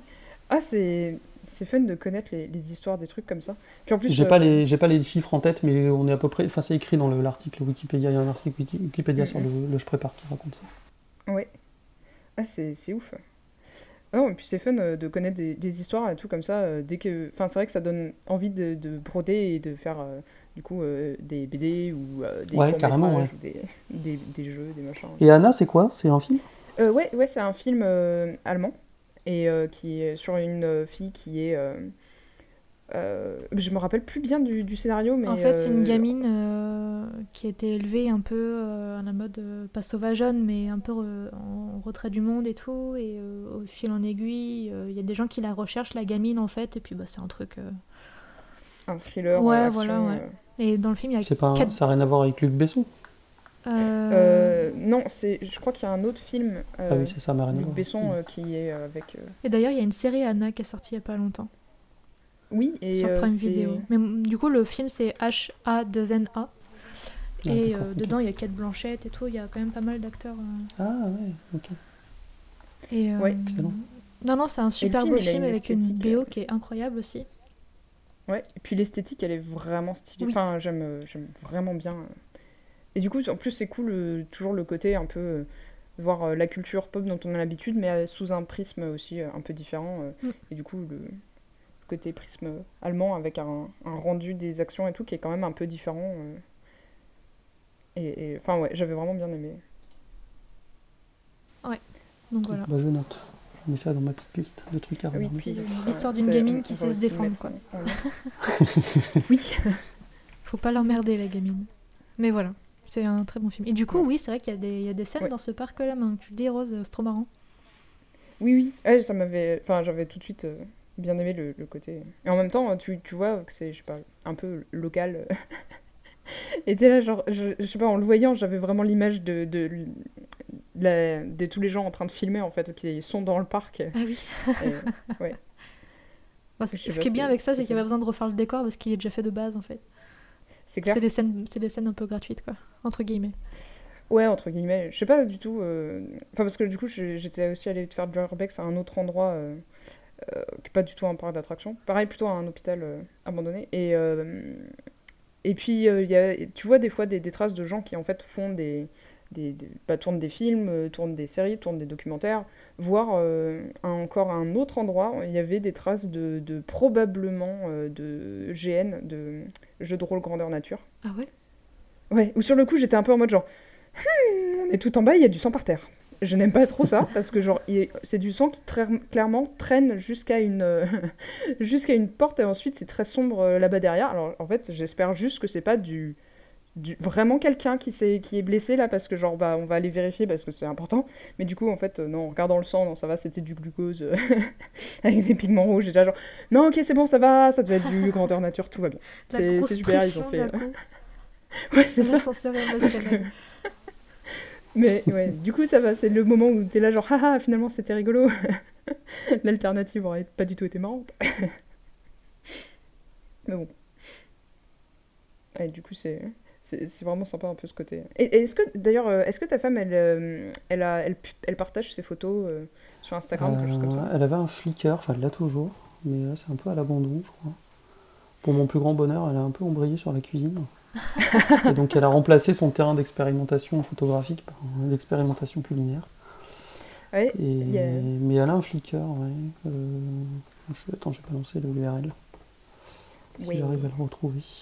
ouais. Bah, dans le genre euh, mix euh, cuisine et photo, euh, on a déjà eu une, une invitée comme ça, il y a pas très longtemps.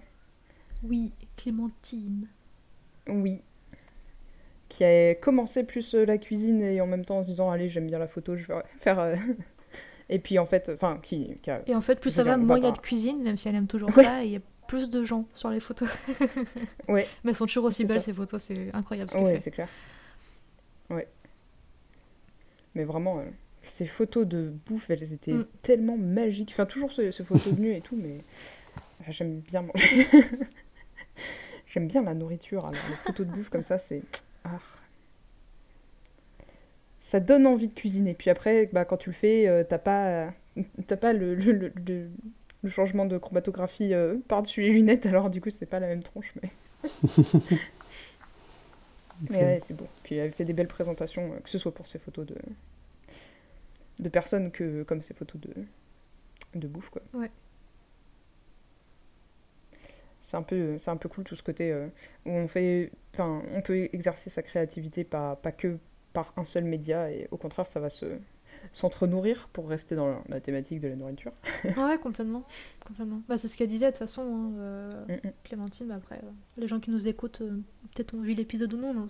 Si c'est pas le cas, allez, allez écouter l'épisode parce qu'il est vraiment cool. Mais euh. Clémentine, comme elle disait, c'était, euh, c'est une personne qui a, qui a mis du temps à se chercher et tout, qui aimait beaucoup de choses. Mais c'est vrai que là, enfin, très récemment, elle a tout mis en commun en fait. Et juste parce bah, c'est elle quoi. Euh, tu peux rien dire de plus, c'est juste son essence pure, c'est c'est ça, c'est tout réuni, c'est ses photos, c'est ses, c'est ses, comment dire, ses modèles, la bouffe, le traitement et tout, ses inspirations Mhm. graphiques.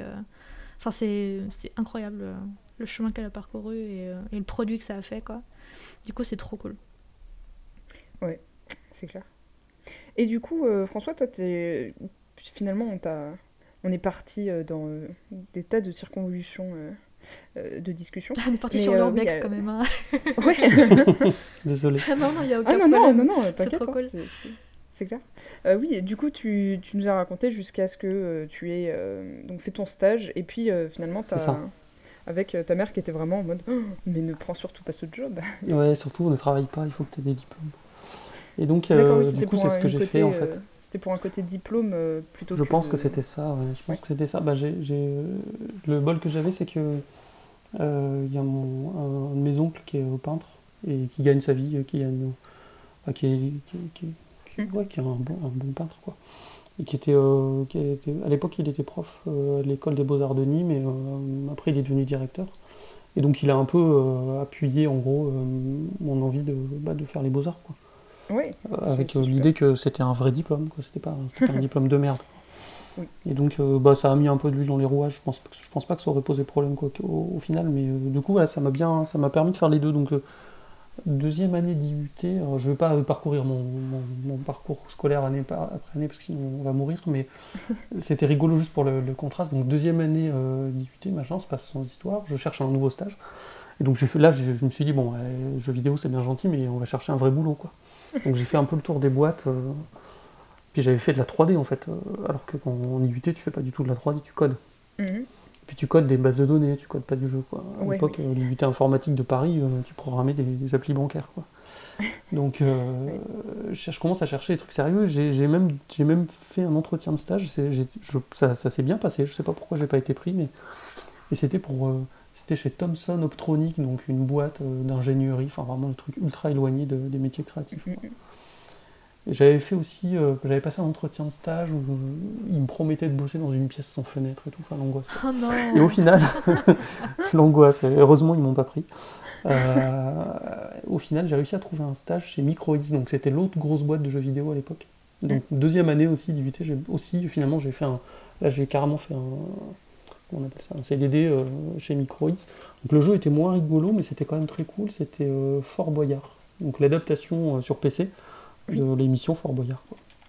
Il y en a eu Mais euh, avec- plutôt pas mal. hein, des... Ouais, il y en a eu une tétrachier et euh, le seul sur lequel j'ai bossé, donc il n'est pas dans Moby Games, mais il faudra que je me sorte les doigts et que je mette moi-même la fiche Moby Games, comme ça au moins j'aurai mon nom dans un jeu. Euh, et donc c'était très marrant. euh, bon, c'est pareil, c'est un environnement assez masculin, mais on commençait, commençait quand même à y avoir des, un peu de mixité. Et après, euh, du coup, ça m'a donné, euh, donné envie vraiment d'aller vers les beaux-arts. Donc j'ai passé un concours, euh, j'ai passé le concours des beaux-arts de Orléans. Et donc j'avais- un pas mauvais niveau en dessin, mais je faisais des trucs objectivement assez nuls, quoi. C'était des trucs figuratifs, des sujets un peu cucu, un peu imprégnés de mauvaise culture de jeux vidéo, enfin c'était pas génial, quoi.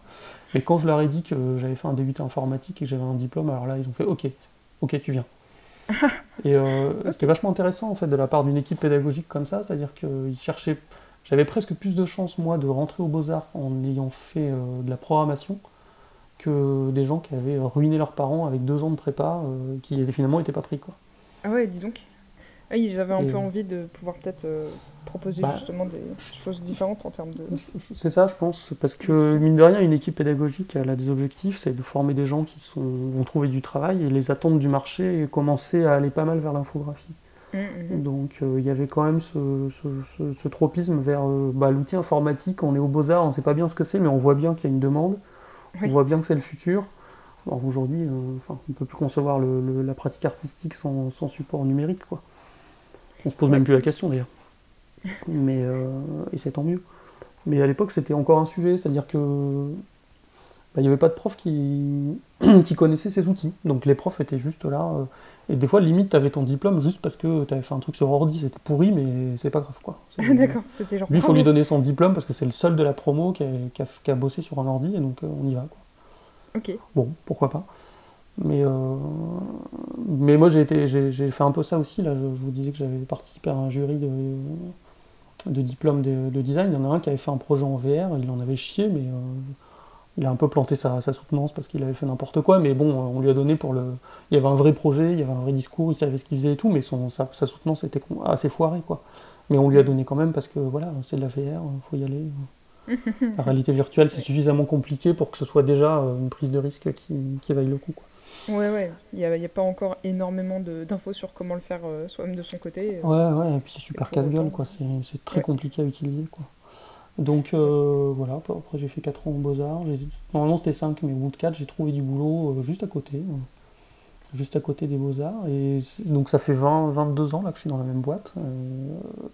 c'est génial parce qu'on a fait plein de trucs. On, a commencé en faisant des choses très, très qu'on appelle institutionnelles, quoi. des outils d'aide à la vente pour des industriels. Et puis aujourd'hui, on a un moteur 3D mm. avec un rendu. On, on n'est pas loin d'avoir un rendu aussi classe que celui d'Unreal, on n'a évidemment pas les mêmes outils, mais euh, c'est un moteur open source, euh, enfin on s'éclate quoi, c'est cool. C'est compliqué, hein, euh, c'est compliqué tous les jours parce qu'en fait on fabrique des logiciels, on fabrique des produits pour nos clients avec notre propre techno.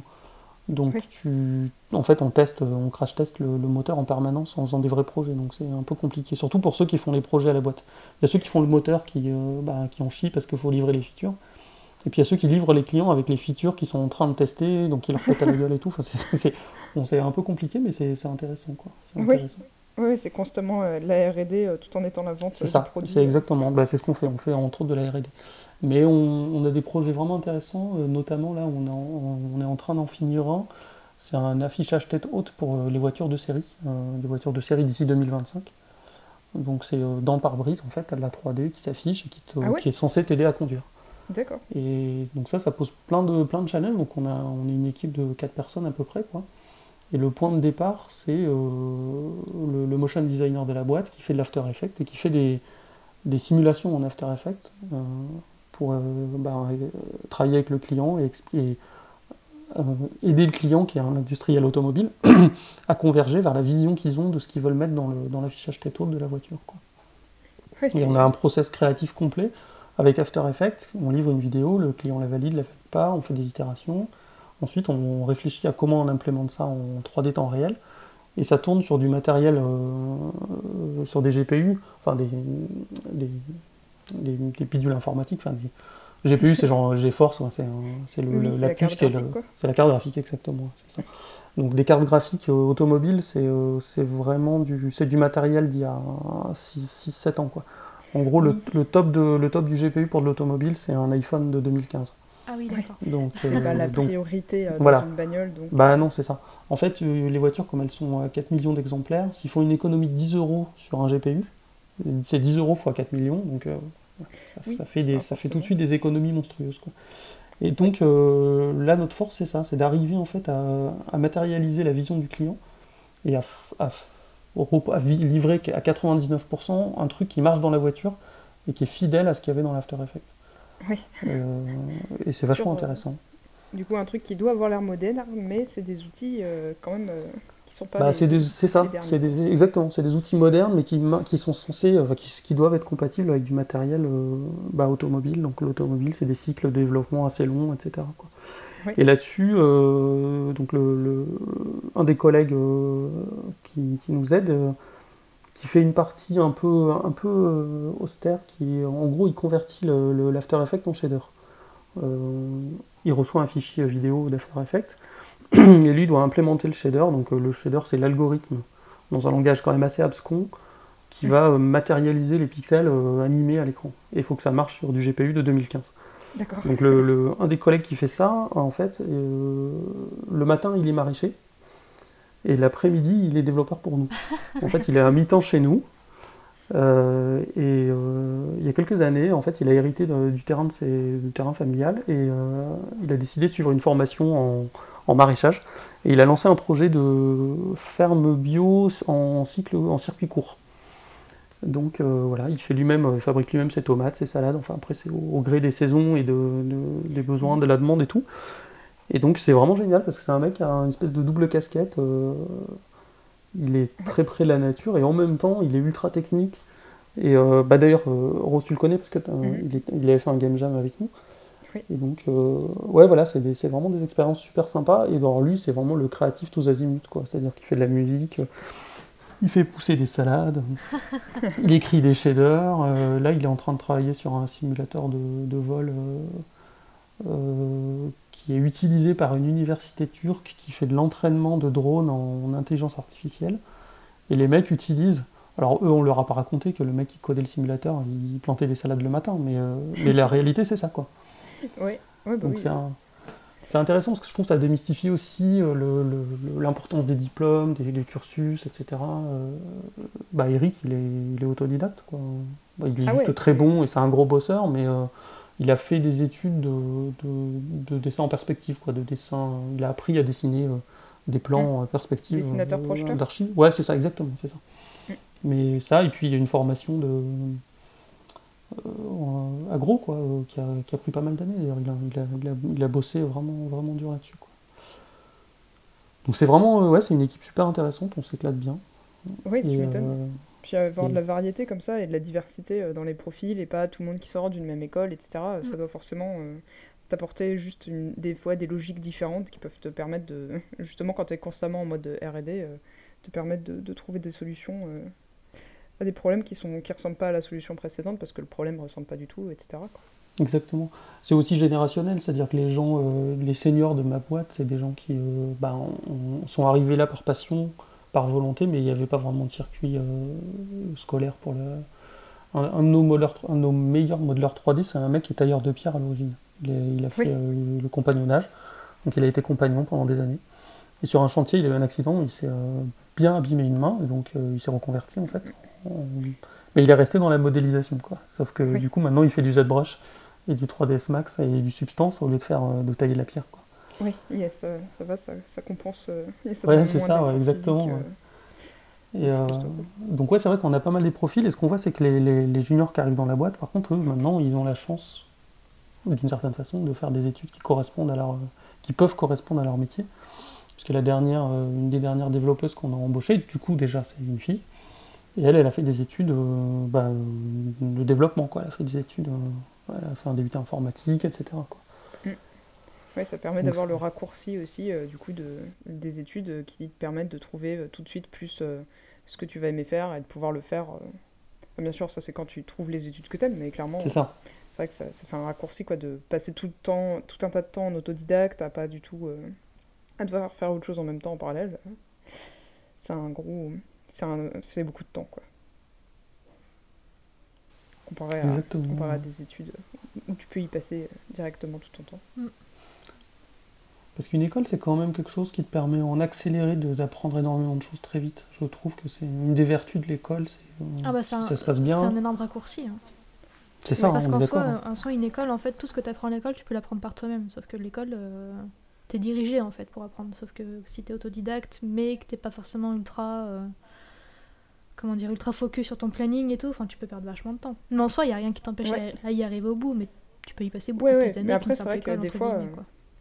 En plus, tu sais pas forcément quel va être le chemin, euh, tu sais pas quel va être l'objectif parce que tu connais pas forcément. Enfin, pour moi, clairement, c'est ce qui m'est arrivé. Du coup, je... maintenant, je... me lance vraiment full dans le concept, euh, du coup, que ce soit costume design ou character design et tout ça.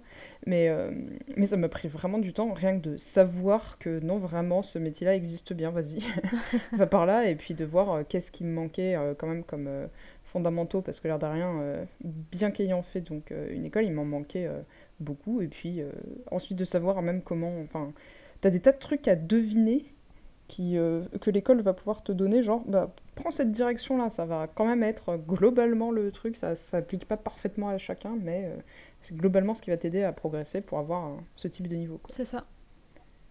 Mais du coup, c'est clair que, par exemple, si tu fais pas d'école, mais que tu veux quand même euh, arriver au même stade que, que la fin d'une école, il faut t'entourer de personnes, quoi. Parce que si tu fonces Ouais. tout seul, tête baissée, euh, tu vas te paumer, Ouais, quoi. tu. C'est clair, c'est clair. Tu peux passer des années à avancer dans le brouillard et t'es là, genre, ah, j'ai fait 10 mètres. Donc en soi, tu fais pas d'école, t'as pas de prof, mais du coup, entoure-toi de gens qui peuvent être éventuellement tes profs et qui s'y connaissent aussi, quoi. Pour te Ouais. guider un peu, parce que sinon, euh, c'est un peu hasardeux. oh my god. Après, il doit y avoir des, euh, des, des gens euh, qui sont littéralement des dieux, qui ont tout fait tout seuls et qui savaient ce qu'ils voulaient du début à la fin et qui ont eu l'aide de personne. Et putain, Ouais, euh, chapeau bas quoi. Mais Ouais. euh, ça doit exister, bien sûr, il y a de toute façon sur ce monde. Mais euh, Oui. ouais, éventuellement, il faut quand même s'entourer quoi. Est-ce que c'est pas un peu le cas de Nesquin par hasard? Il a un peu. euh, Non, mais lui, fait, euh, lui ok, je vais faire du dessin. Lui, euh, je- ce- ce- ce monsieur, il me, il me tue. Nesca, en fait, euh, pour les gens qui connaissent pas, c'est. euh, c'est maintenant ce, ce, ce- ce gars, il bosse euh, chez Blizzard, il me semble, il bosse, il bosse toujours chez Blizzard. Pour Overwatch éventuellement, et d'autres jeux aussi, je suppose. Mais il est illustrateur, et il a commencé en BD en fait, et en fait, il a commencé à pivot. Il avait pas même en commencé en, en tant qu'ingénieur? Oui, au tout début, ouais. Au tout début, parce qu'il est issu d'une famille asiatique et euh, le cliché de euh, tu vas faire tel ou tel boulot pour avoir des sous et euh, être bien, quoi. Donc c'était genre soit médecin ou soit autre chose, quoi. C'est c'est- c'est Ça, cliché, l'ai- mais. ça, je c'est pas un cliché. Enfin, moi, quand j'ai fait mon étude informatique, il y avait pas mal d'Asiates, je pense, parce que j'étais à Paris. Et il y en a un qui se planquait dans les chiottes pour dessiner, quoi. Il était obligé de se planquer dans les chiottes. mais c'est fou. C'était infernal, quoi. Et du coup, Baneskin, pareil, il avait commencé en ingénierie, quoi, avec son meilleur ami, et au final, euh, au final, bah, il en avait marre. Du coup, il allait dans le dessin, donc ok. Et euh, après ça, il allait à Pivot, donc à Nantes. Il a fait que le tronc commun, il s'est barré avant la fin, mais il a eu du bol parce que euh, même en n'ayant pas terminé l'école, il avait signé un contrat déjà avec Delcourt, je crois. donc Oui. voilà. Et en fait, après, bah, il a juste continué à dessiner, mais ce mec. euh, il je sais pas j'ai jamais vu une personne pareille. Il dessine tout le temps du tout le temps tout le temps tout le temps tout le temps. J'ai eu la chance de faire deux stages avec lui. Et euh, il dessine du matin au soir quoi. Peut-être qu'il a changé maintenant je sais pas euh, comment c'est euh, vu qu'il bosse à Blizzard et tout je sais pas comment c'est son, planning mais quand, quand j'ai fait mon stage avec lui bah du coup il était chez lui tout seul quoi. Et waouh mais le gars il, en fait il voyait ça comme un C'est une grosse forme de comme un passion, score à comme un score à, à- à dépasser tu vois comme du jeu vidéo tu vois faut faire le meilleur score à chaque fois faut dessiner euh, s'améliorer etc etc il voulait comprendre comment ça fonctionnait tel mouvement tel truc et tout. Et du coup il s'est dessiné non stop et bah il avait acquis des mécanismes mais des mécanismes qui marchaient. Et, euh, et ouais il, il, il s'est fait lui-même quoi le gars mais c'est incroyable il est incroyable ce C'est clair. C'est un niveau de dédication. Alors, ça, ça marche pas en français, dédication, comment on dit bah, Dedication, Oui, qui est quand même euh, euh, vraiment impressionnant. dédié au dessin quoi enfin il est il est à fond Ouais. dedans et euh, à tel point qu'il s'est fait repérer par Blizzard et maintenant il bosse là-bas quoi juste en faisant Mhm. des fanarts d'Overwatch tu vois Ouais. le mec euh, non mais c'est ça hein, c'est clairement ça hein, c'est c'est assez fou Ouais, c'est vraiment impressionnant. Et euh, Ouais, inve- investissement, c'est ça? Dedication ouais voilà le- ouais. Ouais. ouais, un investissement Mais, personnel. euh, Sans, le côté retour sur investissement. il dessine euh, il dessine tout le temps donc du coup ouais il s'est un peu fait par lui-même et euh, il- pff, je sais pas c'est un ovni pour moi je sais pas s'il entendra ce podcast et euh, en tout cas je, je lui passe le bonjour ça fait très longtemps que je lui ai pas parlé mais euh, mais euh, chapeau bas lui aussi c'est vraiment une, une- une Mhm. grosse inspiration en tout cas Nesca, ouais C'est clair. Mais bon, du coup, c'est cool comment t'as vraiment un parcours euh, qui a, pff, où t'es allé euh, un peu vers- dans différentes directions et tout, et que t'as pu euh, quand même euh, très tôt voir différents envers du jeu vidéo et puis la façon dont ça a évolué et tout. Ouais, c'est rigolo. Quand j'ai vers la fin des Beaux-Arts, j'ai découvert un truc qui s'appelle la démocène, qui est euh, un courant culturel. Maintenant, c'est devenu un courant culturel reconnu par l'UNESCO, un patrimoine immatériel. Et euh, la démocène, c'est euh, issu de, de l'industrie du jeu vidéo de façon un peu, un peu marginale. C'est à l'origine, c'est les gens qui pirataient les jeux pour, pour, qu'on puisse les copier. Donc les jeux vidéo, comme je disais, étaient, étant protégés, il fallait des, petits malins pour faire sauter la protection. Et les mecs qui faisaient sauter les protections étaient tellement fiers qu'ils mettaient euh, un petit message au début du jeu en disant craquer par machin. Tout. Puis de craquer par machin, c'est devenu euh, euh, des petits shows visuels où ils ont commencé à mettre du scroll, du texte qui défilait, des animations, de la mhm. musique, des logos, du pixel art. Les petits Keygen avec la petite musique là. Exactement. Bah, le Keygen, ça, ça, fait partie, c'est aussi un dérivé, une espèce de, de réminiscence de ce truc-là. Et euh, c'est devenu en fait une, espèce de courant d'activité à part entière, c'est-à-dire que petit à petit les gens se sont mis à faire des, des intros euh, sans, sans, avoir besoin de pirater les jeux. Quoi. Et comme ils avaient pour habitude de se rassembler euh, pour copier les jeux, ils ont continué à se rassembler, mais juste pour échanger et montrer chacun leurs démos. Et donc c'est devenu ce qu'on appelle les démos parties, il y en a mmh. tous les ans. Et euh, donc c'est un espèce de gigantesque show où euh, il y a plein de catégories. Euh, il y a les démos sur PC, les démos sur console. Il y, a des fous qui programment sur console. Des démos sur, des, sur des vieilles consoles, sur la Mega Drive, sur la SNES, etc. Machin. Et donc je me suis foutu, je me suis foutu là-dedans en fait. et c'est un super terrain d'expérimentation et ça m'a permis de découvrir ce qu'on appelle la 3D temps réel qui est euh, aujourd'hui c'est toute la base du jeu vidéo. Le jeu vidéo mhm. existerait plus en 3D temps réel. Mhm. En gros, ça consiste.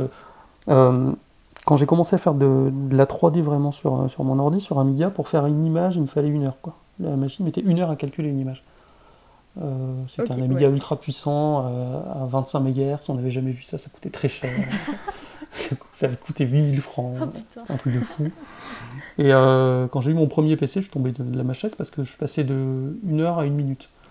Euh, le, radian de, puissance, il était, à, il était à ce niveau-là. Quoi. Donc j'ai fait, ok, c'est bon, l'Amiga c'est mort, il faut passer au PC, quoi. il faut, faut, se bouger les fesses. Et donc, euh, bah, la 3D temps réel, c'est pas une minute pour calculer une image, c'est un soixantième de seconde. En VR, c'est encore pire, c'est 90 images secondes ou 120 images secondes. Donc tu as, des, des, contraintes qui sont très très élevées.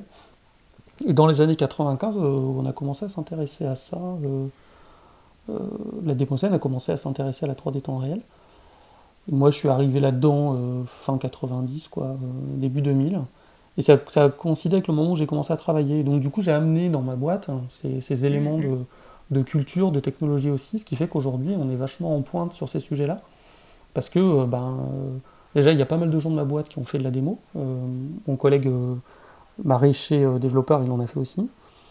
Et, euh, et c'est ouais, c'est hyper intéressant. Et même visuellement, c'est hyper intéressant parce que ça te ça fait. Alors, beaucoup moins maintenant parce que les machines sont de plus en plus puissantes et les GPU sont ultra puissants. Mais euh, pendant, pendant pas mal d'années, tu pouvais. Avais un nombre de polygones ultra limité quoi, pour, pour faire de la 3D. Et donc, ça t'amenait aussi vers une forme d'expression qui n'était pas forcément évidente à maîtriser il y a eu toute une phase où le jeu vidéo, euh, les visuels 3D étaient vraiment immondes parce que ben, il fallait arriver à trouver une écriture adaptée. Quoi. Mais euh, puis, euh, il y a quelques... tu de la lumière en plus par-dessus tout ça. Exactement, en plus, comment tu éclaires des modèles avec des machines qui sont pas puissantes, où il n'y a pas d'ombre, donc il faut arriver à... Ouais, c'est assez complexe, quoi. Et donc, je trouve, tout ça, c'est un terrain d'expérimentation où je me suis pas mal éclaté. Et je continue à faire des, de la démo scène, euh, bon un peu moins avec le Covid parce que du coup c'est devenu virtuel et moi ça m'intéresse moins. Et, mais les gens continuent, ils font, ils font des, du coup les démos parties ont lieu sur Twitch au lieu qu'elles aient lieu dans des, dans, des, dans des gymnases ou dans des salles de concert quoi. Mhm. Mais euh, alors visuellement c'est pas toujours très riche, des fois c'est un peu, euh, c'est un peu cliché, c'est aussi très masculin, des fois même, même un peu machiste, donc c'est un environnement qui n'est pas ultra friendly qui n'est pas ultra inclusif, mais bon, globalement, quand même, euh, ça se passe bien. Et euh, mais en tout cas, ouais, c'est vraiment un, un, chouette terrain d'expérimentation. Donc en fait, voilà, j'ai fait un peu tout, je fais un peu ça, je fais un peu tout ça. Et euh, il y a quelques années, j'en ai eu un peu marre de, la, de la, démo. J'en avais un peu marre de faire des démos. Et donc, je me suis lancé dans un projet de jeu vidéo pour aider un copain Et donc un copain qui est un ancien de Cryo, qui s'appelle Eric Safar, et qui a lui, il a, il a travaillé sur les licences Atlantis. Donc, c'était le lead codeur des, jeux Atlantis, qui était le, un, des, un des titres phares en fait, de Cryo. Donc, c'était des jeux un peu à la miste, quoi. C'est-à-dire, euh, tu explores un univers euh, un peu vide, avec des énigmes à résoudre. Tu, tu découvres euh, bah, une, civilisation perdue, etc. Mhm. il, a, il a prolongé ça, en fait. Mais lui, ce qu'il s'est dit, c'est que, quitte à s'éclater, autant reprogrammer ses jeux, ou continuer de prolonger ses, ses jeux sur des vieux ordi. Donc, il a commencé à à faire une première version d'un jeu dans l'univers d'Atlantis sur Auric. Donc un ordi à 1 MHz avec 40 euh, kilooctets de mémoire, enfin c'est l'horreur quoi, c'est vraiment... et il a, donc il a réussi à faire un jeu là-dessus. Et euh, donc là il a passé la, la next gen, c'est-à-dire qu'il est sur, il a fait une version de son jeu sur Atari ST, donc là on a 1 méga de mémoire, on a 16 couleurs, 320 200 et une souris, donc on peut cliquer sur. Ah ouais, c'est du délire, c'est de, la, c'est de la pure next-gen quoi. Et euh, du coup, je l'ai filé un coup de main et moi j'ai programmé la version Amiga. Donc euh, on a fait ça, on s'est occupé des graphes, il y a un copain qui a fait la musique. Donc euh, on a réussi à faire rentrer le jeu complet sur trois disquettes, donc on est très content. Et, il distribue physiquement son jeu. Le jeu est vendu en fait avec une boîte, il a trouvé un imprimeur. il, il, duplique les disquettes lui-même, il a imprimé le manuel et tout. Enfin, c'est, on va, on va en vendre 200, quoi. C'est ultra, ultra, niche. Ultra niche, ouais. tu ne peux pas t'enrichir avec ça, c'est sûr. Tu as la promesse que jamais tu deviendras riche. mais euh, c'est ça. mais du coup, il y a, y a des, toujours des, des passionnés euh, en mode vieux de la vieille qui sont euh, toujours, qui doivent être super fans du fait qu'il y ait toujours des projets comme ça. C'est ça, c'est ça. Des inconsolables qui, qui supportent pas que le PC est, régné en maître sur l'informatique. Sur et donc, euh, dès qu'il y a un jeu qui sort sur euh, autre chose que PC, ils sont contents. Ah, je parcours là, le, du coup, le compte Twitter que tu viens de partager, euh, François. Bon, les gens vous mhm. trouverez ça dans la description. Mais je suis tombée sur l'image du coup des deux disquettes. Mais la date dessus, il y a écrit copyright 2020. Ça fait tellement bizarre en fait d'avoir une putain de disquette avec la date de 2020 c'est a un petit problème quand même c'est tellement tellement ouf mais du coup putain chapeau chapeau à lui d'avoir le projet de faire ça euh, avec euh, des technos aussi, bah, aussi vieilles, il hein, faut le dire maintenant, comparé à ce qu'on a aujourd'hui, c'est euh, ça relève du domaine archaïque, hein, en vrai. Mais c'est dingue aussi de voir à quel point la contrainte peut forger la créativité, quoi. Parce que du coup, pour faire des jeux avec des, des technos pareils, enfin, c'est vraiment trop bien, quoi. C'est trop cool. Tu es obligé de trouver, de réfléchir et de pousser les moyens et tout, mhm. comment et parfois, c'est pas mal parce que ça te, justement, ça t'évite de te perdre aussi. Euh, des fois, quand t'as trop de possibilités, après, t'as du mal à faire un truc qui soit cohérent avec lui-même tout le temps, tout du long. Et, mm. et euh, c'est pas, c'est pas évident non plus, quoi. Parfois, pas assez de contraintes. Ouais, moi, c'est, pour moi, c'est vraiment la conclusion de, de, ce que je voulais dire que j'ai absolument pas dit. C'est ça, mm. c'est que je trouve que la contrainte, enfin, c'est une banalité, hein, ce, que, ce que je vais dire, mais la contrainte, c'est vraiment un outil d'aide de, à la création, finalement, euh, qui, est, qui, est, formidable. Quoi. Ouais. Ah bah, il en faut un peu, je pense. Hein.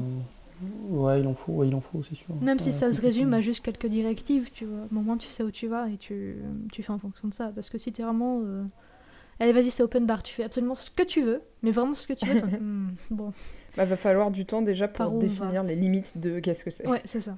Hmm. C'est euh, ce qui peut être bien, hein, mais c'est vrai qu'il faut, faut, le prendre en compte. Quoi. Bon, alors ça, on est déjà à 1h30. Euh, déjà C'est passé. ça passe trop vite. c'est clair. Du coup, est-ce que tu, tu voudrais euh, terminer avec quelque chose que tu as, as, ajouté, François? Avant qu'on passe aux artistes, ouais. Bah en fait, je, pense que j'ai euh, un peu cité tous les gens qui. Enfin, pas tous parce que c'est impossible, mais j'ai cité pas mal de gens qui. Et puis j'ai balancé les, URL, donc euh, on pourrait repartager ça. Des gens qui bah, m'ont nourri, m'ont influencé. Euh. Ouais, complètement. Mhm. Donc, oui, alors les deux premières URL que j'ai balancées, c'est celle de Étienne Perrin et Romain Gauthier. donc, c'est deux copains qui d'ailleurs ont travaillé ensemble pas mal d'années. Donc, l'un est game designer, euh, il programme Du coup, ça, euh. c'est les liens, euh, pardon, c'est les liens que tu, veux partager en tant qu'artiste à, à partager. C'est ça, exactement. Ok, d'accord. Bah, alors, on, passe à, passe à, cette phase. Donc Étienne Perrin, donc l'auteur de Zorbier, entre autres, de, plein de jeux, qui fait vraiment presque de la recherche fondamentale sur le jeu vidéo, je trouve, mais, mais il fait des vrais, vrais jeux vraiment sympas à jouer, quoi. c'est pas que de la recherche. Et Oui, Romain oui. Gauthier, qui est un compositeur euh, que j'invite euh, les auditeurs à, à écouter euh, sur son site ou sur son SoundCloud, il y a vraiment pas mal de, pas mal de choses. Il a notamment fait euh, des musiques de, de plein de jeux assez connus. Il a travaillé chez Ubisoft pas mal d'années, Ubisoft Gameloft. euh, et donc, ouais. C'est un musicien qui, qui- qui gagne à être reconnu parce qu'il est. qui a des qualités humaines et, et de, et de, artistiques qui sont, qui sont vraiment exceptionnelles. quoi. Ah oui, il a une, euh, une discographie là, dans, Ouais, sur son ouais, ouais. site du coup que tu as partagé dans Crédit. euh, oh. Il a. euh, Ouais, je sais pas. C'est je... il, est, il est passionné de jeux vidéo. C'est un, un joueur invétéré, euh, un- presque un théoricien du jeu vidéo. Et c'est un passionné de musique. Euh, la musique, c'est sa vie. Il en a fait depuis toujours.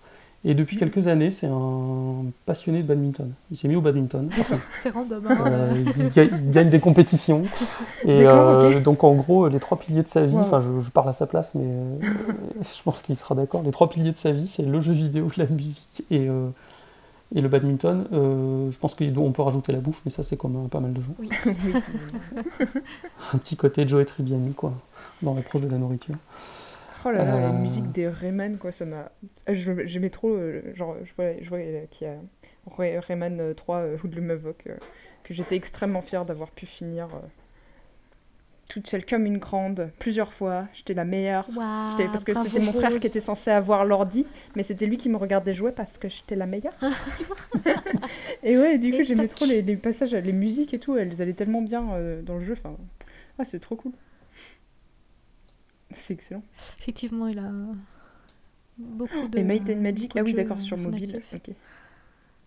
Et je, je confondu là avec Heroes of Might and Magic, euh, mais euh, il, a, il a énormément de trucs, la vache, c'est impressionnant. Et puis il y en a de- dans tous les sens. Ah, dis donc, euh, super. Et du coup, Étienne Perrin, on peut télécharger ses, ses petits projets et puis on peut tester, c'est ça? Euh, ouais, il y a des jeux, il a, y a pas mal de jeux qui doivent être téléchargeables. Ouais, c'est du, ça doit être du, pas du Game Maker, mais du, un équivalent de Game Maker, je sais plus comment- un équivalent français, je sais plus comment ça s'appelle. Peu importe. Euh, Square, euh, qui est un, bah ça c'est typiquement des jeux où tu joues avec juste une touche, quoi. C'est des jeux minimalistes, qui est vraiment chouette. J'espère que c'est pas en flash, mais sinon je crois qu'il y a une version qui doit exister sur iOS et Android. Zorbier, qui est une espèce de, de casse-brique chelou. Enfin, je le décris très mal, hein, mais. euh, et, euh, Oui, le Sorbier, je vois que c'est euh, sur l'iTunes Store. Ok. Square, je crois que malheureusement, ah, il est peut-être plus dispo. Ouais, ouais, sur le site là, je crains que Flash. Ouais, c'est ça, c'est du flash. Ouais. Et Jauge. Ah, c'est Jauge qui est, dans le, qui est dispo dans la store, je crois. Ok. Ah oui, il y en a, y en a plusieurs. Euh, J'aime bien le concept de, comme tu dis, un peu euh, de expérimenter dans le jeu vidéo et en fait d'aller créer des jeux qui sont à la limite euh, Hum, c'est ça, ouais. sur, sur les bordures, d'essayer de pousser les bordures, pousser la frontière du jeu vidéo. C'est vraiment des trucs qui sont cool euh, et qui sont les trucs euh, enfin que je préfère quoi dans, dans l'indé, le fait de pouvoir faire. Moi j'aime bien ce concept. Je vais essayer de faire autour de ce concept. Allez. C'est trop cool. Ouais, carrément.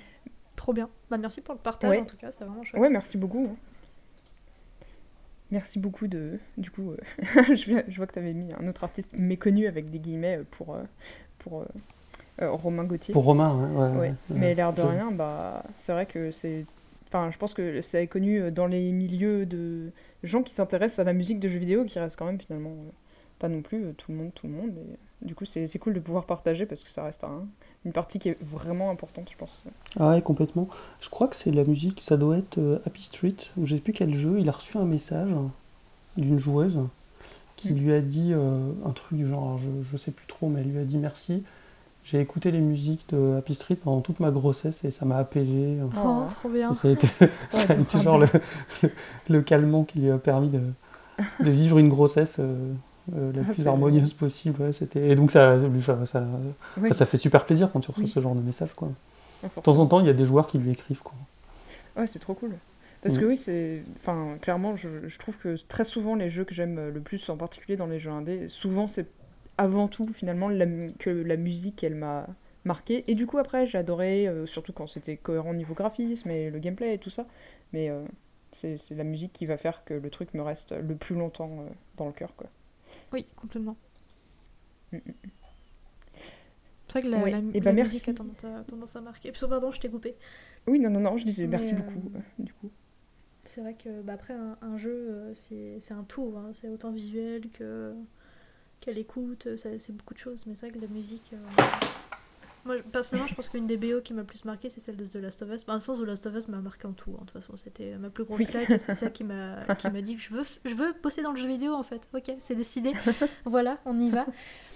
Et, euh, et la BO de The Last of Us est tellement incroyable euh, dans l'ambiance qu'elle pose et tout, à quel point euh, elle épouse à, à merveille l'univers. Enfin, c'est c'est vrai que la- Mm, les mm. musiques d'un jeu, c'est c'est un des trucs qui, qui Ouais. te marque le plus, ouais, complètement.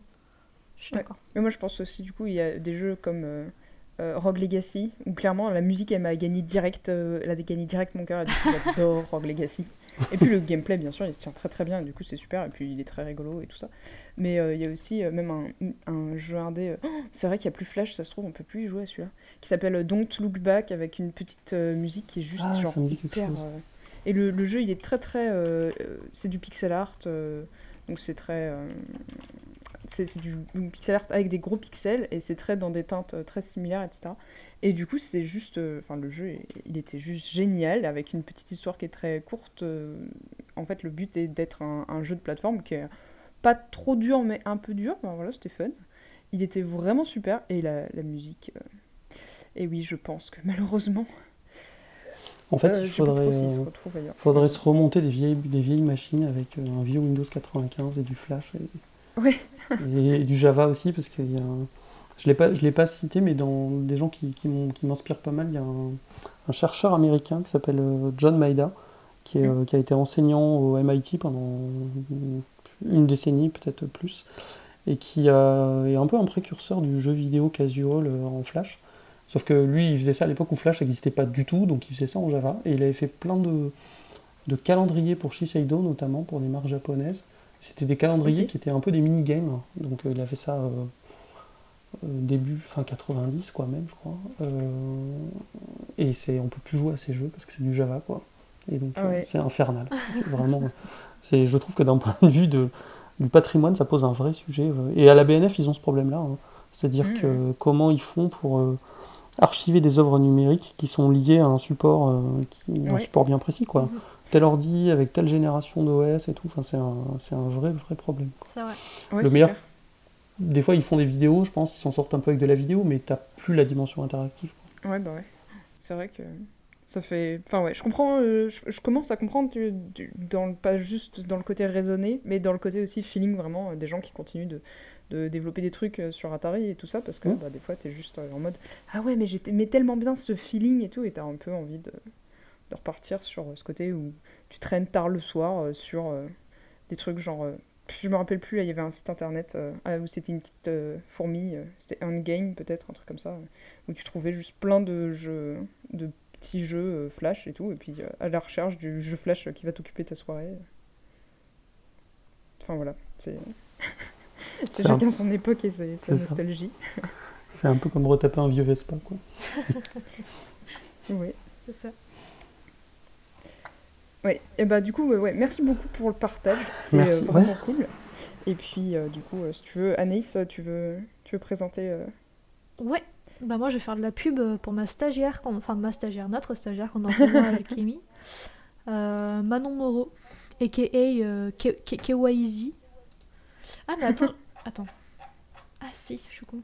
Non, euh, c'est juste moi dans le Discord, euh, j'ai remonté trop haut et du coup j'ai cliqué sur un oui, lien qui d'accord. était pas le bon, j'ai un peu badé, mais c'est pas grave, c'est moi. Oui, si, C'est si. Petit souci, bon, petit du direct bon. qui, du coup, bah, pour vous, sera plus en direct parce que c'est enregistré.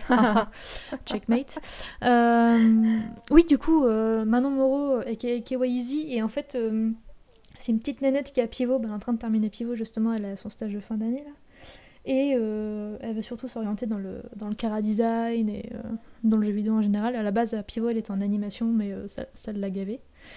Mhm. Voilà, elle a testé et au final ça le fait pas, mais du coup elle regrette un peu. Donc là elle essaye plus de se diriger dans le, dans le concept, dans le car design, mais elle a un style euh, qui est vraiment, euh, qui est vraiment particulier. On- elle a d'énormes, d'énormes euh, inspi Disney en fait.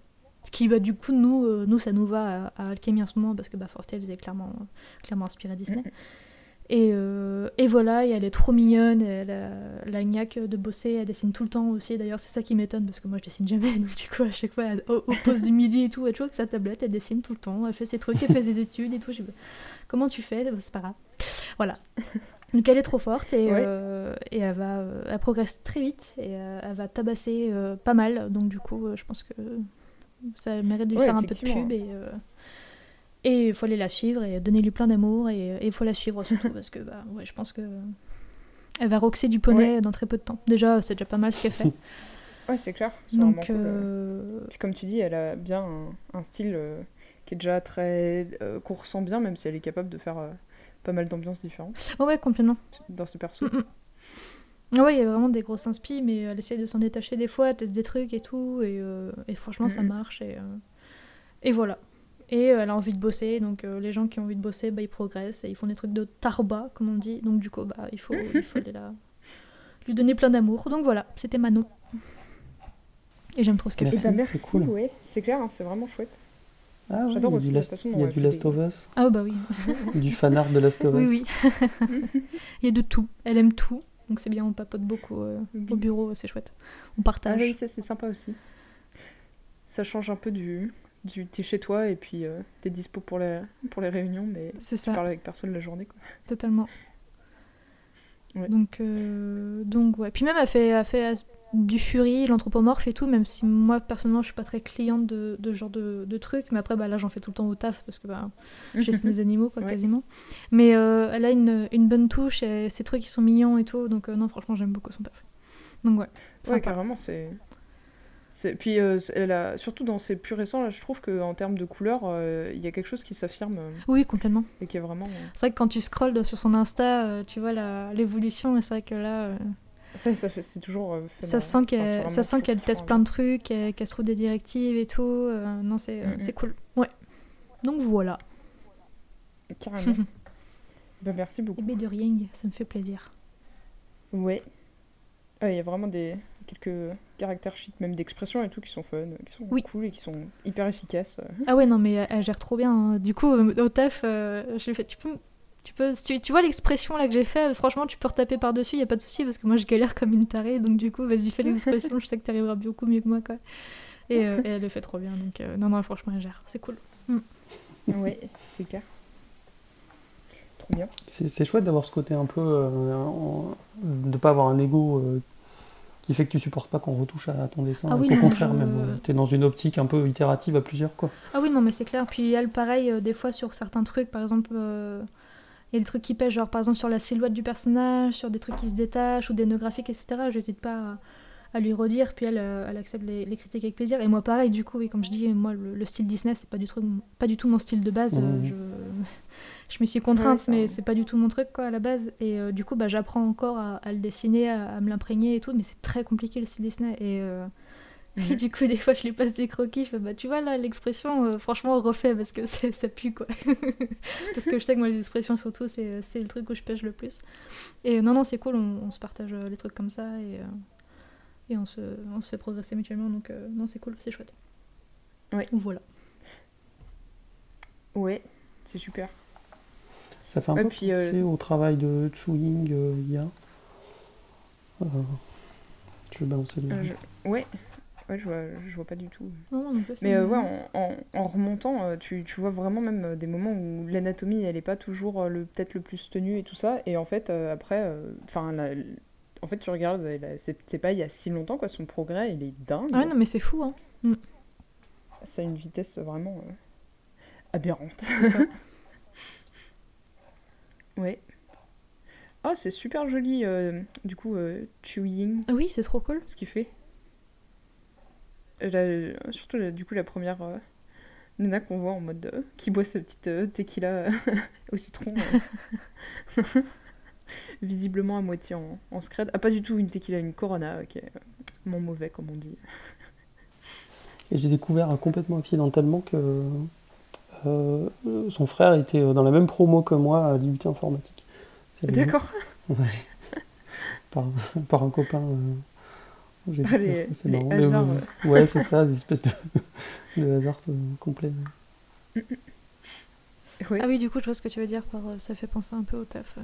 Ouais, certains trucs, enfin, assez loin, mais on, on sent l'influence de la, du dessin un peu US quand même. Ouais, quoi. ouais, ouais, complètement. Hum, c'est trop cool ce Mm, truc-là. Merci pour le partage. Oui. T'as pu tricher et faire, euh, et faire le, le triple le triple partage d'artistes. Oups. non, non, euh, c'est c'est drôle parce qu'à chaque fois, euh, souvent, les, du coup, les gens quand d'invite, ils sont là, ah, partager un seul artiste, mais c'est dur. Et du coup, c'est toujours à la quête de la triche pour pas pouvoir Ouais. plus de monde parce que C'est- trop dur exactement. comme exercice. Très clairement. Bon, je m'arrête à 3. Ah, t'inquiète, il y a quelqu'un qui a battu, euh, je crois, tout le monde d'office en, en partageant 15 euh, Ah ouais. en mode euh, en laissant pas le choix. de Direct, alors il y, a- il y a cette personne et Du coup, voilà, c'est drôle. Ok, et bah du coup, moi je vais vous parler de, de la personne que je vous présente, qui est Arnold Rauers, qui est un, Allemand qui crée euh, des, avec d'autres personnes des euh, jeux, des petits jeux indés, euh, souvent, souvent mobiles ou, ou, non d'ailleurs, et que moi j'ai connu par un jeu mobile qui s'appelle Card Thief, le voleur de cartes, enfin voleur de cartes, et qui est vraiment un jeu. Bah, du coup, c'est marrant parce que toi, Anaïs, tu travailles sur, euh, sur aussi un jeu de cartes à but. euh, Ah oui, je le, co- je connais ce jeu. Justement, le, le voleur, il fait beaucoup penser au personnage principal de notre, euh, de notre, euh, de notre jeu à nous. Et c'est pas fait exprès parce que je connaissais pas du tout ce jeu-là. C'est après coup que, que je l'ai découvert. Je suis ah putain, il ressemble beaucoup à Volpin en fait. Donc, comme quoi, il y a des trucs Ouais. qui reviennent, euh, on s'inspire euh, même, sans, même sans vraiment Ouais, se bah connaître. ouais. Quoi. Mais c'est marrant. Mais oui, oui, il est, il Ouais, est c'est vraiment clair. cool ce petit jeu. euh, L'ADA est vraiment chouette. Ouais, ouais. Carrément, et puis du coup, il, il- il est toujours le côté très euh, cohérent avec lui-même entre l'ADA qui colle bien euh, aux actions que tu as à faire et tout, et à une espèce d'ambiance générale qui, qui te met dans, dans un mood pendant que tu joues et qui te fait. C'est génial ce genre de jeu pour avoir des petits moments de pause Ouais, complètement. sans que ce soit pour autant tu dois être vissé à, à ton siège sur ton ordi ou, ou un truc comme ça. Et du coup, je, je, je trouve que dans les jeux indés, euh, quand tu cherches un peu sur, euh, sur mobile et que tu réussis à passer outre tous les jeux qui sont euh, juste des, des pubs pour euh, permanentes, hein, c'est pas forcément super agréable. Ça, ça fait pas une super expérience utilisateur, euh, à mon avis. Après, je comprends bien évidemment le besoin de, de financement. hein. Mais c'est juste que je me demande si c'est pas contre-productif par moment. Après, je suis pas experte là-dedans. Et ben, je trouve que vraiment, les jeux là comme ça qui, qui pu faire ont une super euh, ambiance où t'as vraiment envie de, de, de te plonger, de revenir régulièrement. Et, et, euh, et vraiment, c'est c'est super cool. Et voilà. Ouais, c'est chouette, c'est trop bien. C'est cool ce qu'il fait. Ouais. Oui, et du coup, j'ai partagé hein, plusieurs liens à la fois euh, sur, sur son taf, euh, du coup, dont, euh, dont directement le lien de Card Thief. Et, euh, et ouais, c'est. Je sais pas du coup si t'as vu, François, un petit peu. Je suis en train de, de cliquer hein, comme un malade sur la, la sig bar dans YouTube. Là, je, je trouve que les petits personnages sont trop beaux. Quoi. Oui, carrément, ils sont vraiment hein, tous. euh, J'ai l'impression de sentir un peu une sorte d'influence, euh, un peu genre Tommy Ungerer, tu vois, enfin vraiment le. euh, comment tu dis? Tommy Ungerer, enfin, c'est un vieil illustrateur bah, qui est décédé il y a quelques années déjà, je crois. Euh, c'est l'auteur des Trois Brigands, notamment, en littérature Ah, enfantine euh, classique. oui. Oui, c'est vrai, carrément. Il y a un côté un peu comme ça, je trouve, dans son espèce de, de gnome, là, euh, avec la, la cote de maille. C'est excellent, franchement, je suis trop fan. Ouais, ouais, c'est vraiment cool. J'aime bien ce, ce genre d'univers. Et c'est vrai que, comme tu dis, oui, ça fait vraiment très les trois brigands, maintenant que tu le dis. Mm. Et dans une forme de lâcheté euh, ou de. Alors moi, moi je travaille ma zone de confort euh, de façon à rester toujours au- bien au centre. Jamais m'approcher du bord, jamais, jamais. Il faut toujours bien rester au centre et parce qu'il faut, faut pas, faut pas, il faut, faut- il faut pas. C'est le- vraiment le, concept de la zone de confort. Je trouve c'est tellement de la merde. C'est vraiment un truc managérial de, de quasiment nazi, quoi. Donc euh, il faut pas y aller. Donc Ouais. euh, moi j'aime bien euh, bosser sur mes, mes faiblesses et comme je suis pas très très bon en dessin anatomique, euh, je pas, j'ai jamais trop bossé ça en fait. hein. J'en ai bossé un peu au Beaux-Arts et j'ai quelques dessins que j'ai gardés où ouais, j'arrive à peu près à dessiner des personnages qui, qui se tiennent, mais avec un sur modèle. Quoi. Et donc, euh, ouais, ça, ça- ça donne envie de travailler sur mes faiblesses de dessin pour faire des trucs euh, mal dessinés, mais qui sont quand même cool à regarder. Quoi. Alors, je suis pas en train de dire parce que ce que, tu balances c'est mal dessiné, mais euh, Attention, Non, mais c'est ça qui, qui suivent pas les codes, euh, qui suivent pas les codes classiques euh, ouais, de ça, ce qui est euh, la, bonne, la bonne proportion, etc. C'est ça, ouais, c'est ça. Ouais. Et en vrai, je- maintenant, euh, on a on a poussé à un, un sacré stade dans l'art en général, et des fois, t'as des trucs, je suis désolée, c'est pas beau, mais en fait, c'est tellement assumé que ça marche, en fait. Qu'importe. Bah oui. Qu'importe ce que tu fais graphiquement, si tu vas à Oui, fond et que tout concorde, en vrai, c'est, ça, ça sera beau anyway, quoi. En vrai. hein. Il n'y a pas de juste et de faux euh, dans, dans l'art euh, d'une manière Non, générale. Quoi. Mm. bien a- sûr. Et du coup, je vois aussi euh, Tommy Ungerer, c'est aussi le géant de Zeralda. Oui. C'était un livre que je lisais à mes petits frères et j'aimais bien parce qu'il y avait de la bouffe. et euh, en vrai, les dessins, justement, comme tu dis, ils sont pas beaux. Et pour autant, le truc, il réussissait à être Ah, vraiment. euh. C'était sympa, t'avais envie de manger. Et puis, et puis en même temps, tu rigolais bien et tout. Et puis, euh, justement, le, le ton euh, graphique comme ça, ça fait que tu te prends pas au sérieux nécessairement. Et du coup, c'est dans un mood qui est, qui est chouette aussi. Et ça, c'est vraiment sympa. Il y a des artistes comme ça qui font, ils ont une, une trajectoire euh, artistique tellement fulgurante que euh, à peine à passer 22, 23 ans, ils ont déjà fait le tour de la question du dessin académique. Oui. Mhm. Et tu sens que déjà ça les emmerde en Ouais. fait tellement ils sont tellement ils sont Oui. bons. Et après, des Je- ça- et après voilà, ils peuvent, bon c'est bon maintenant on peut bosser quoi. Bah, genre Picasso, Et, euh, ça me fait. Oui, par Ouais, exemple, ça. où je pensais à Onder- Onderdwasser, euh, qui est plus un architecte du coup, mais euh, j'étais tombé sur un bouquin qui montrait ses dessins de- d'étu- d'étudiants.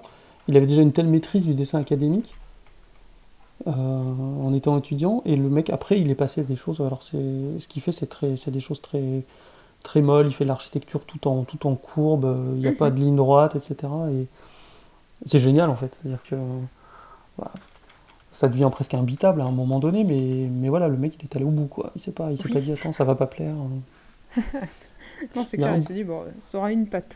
Allez. Il y a un bouquin comme ça de Paul Auster qui s'appelle euh, Moon Palace, je crois, ouais c'est ça, où il raconte, enfin ça raconte plein de choses dans Moon Palace, comme souvent dans les bouquins de Paul Auster.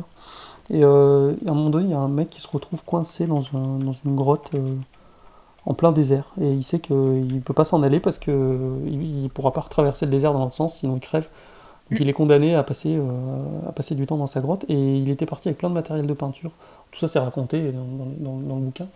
Et comme il sait que de toute façon, ce qu'il va peindre, ça sera vu par personne, parce qu'il s'en, il s'en, sortira jamais en fait.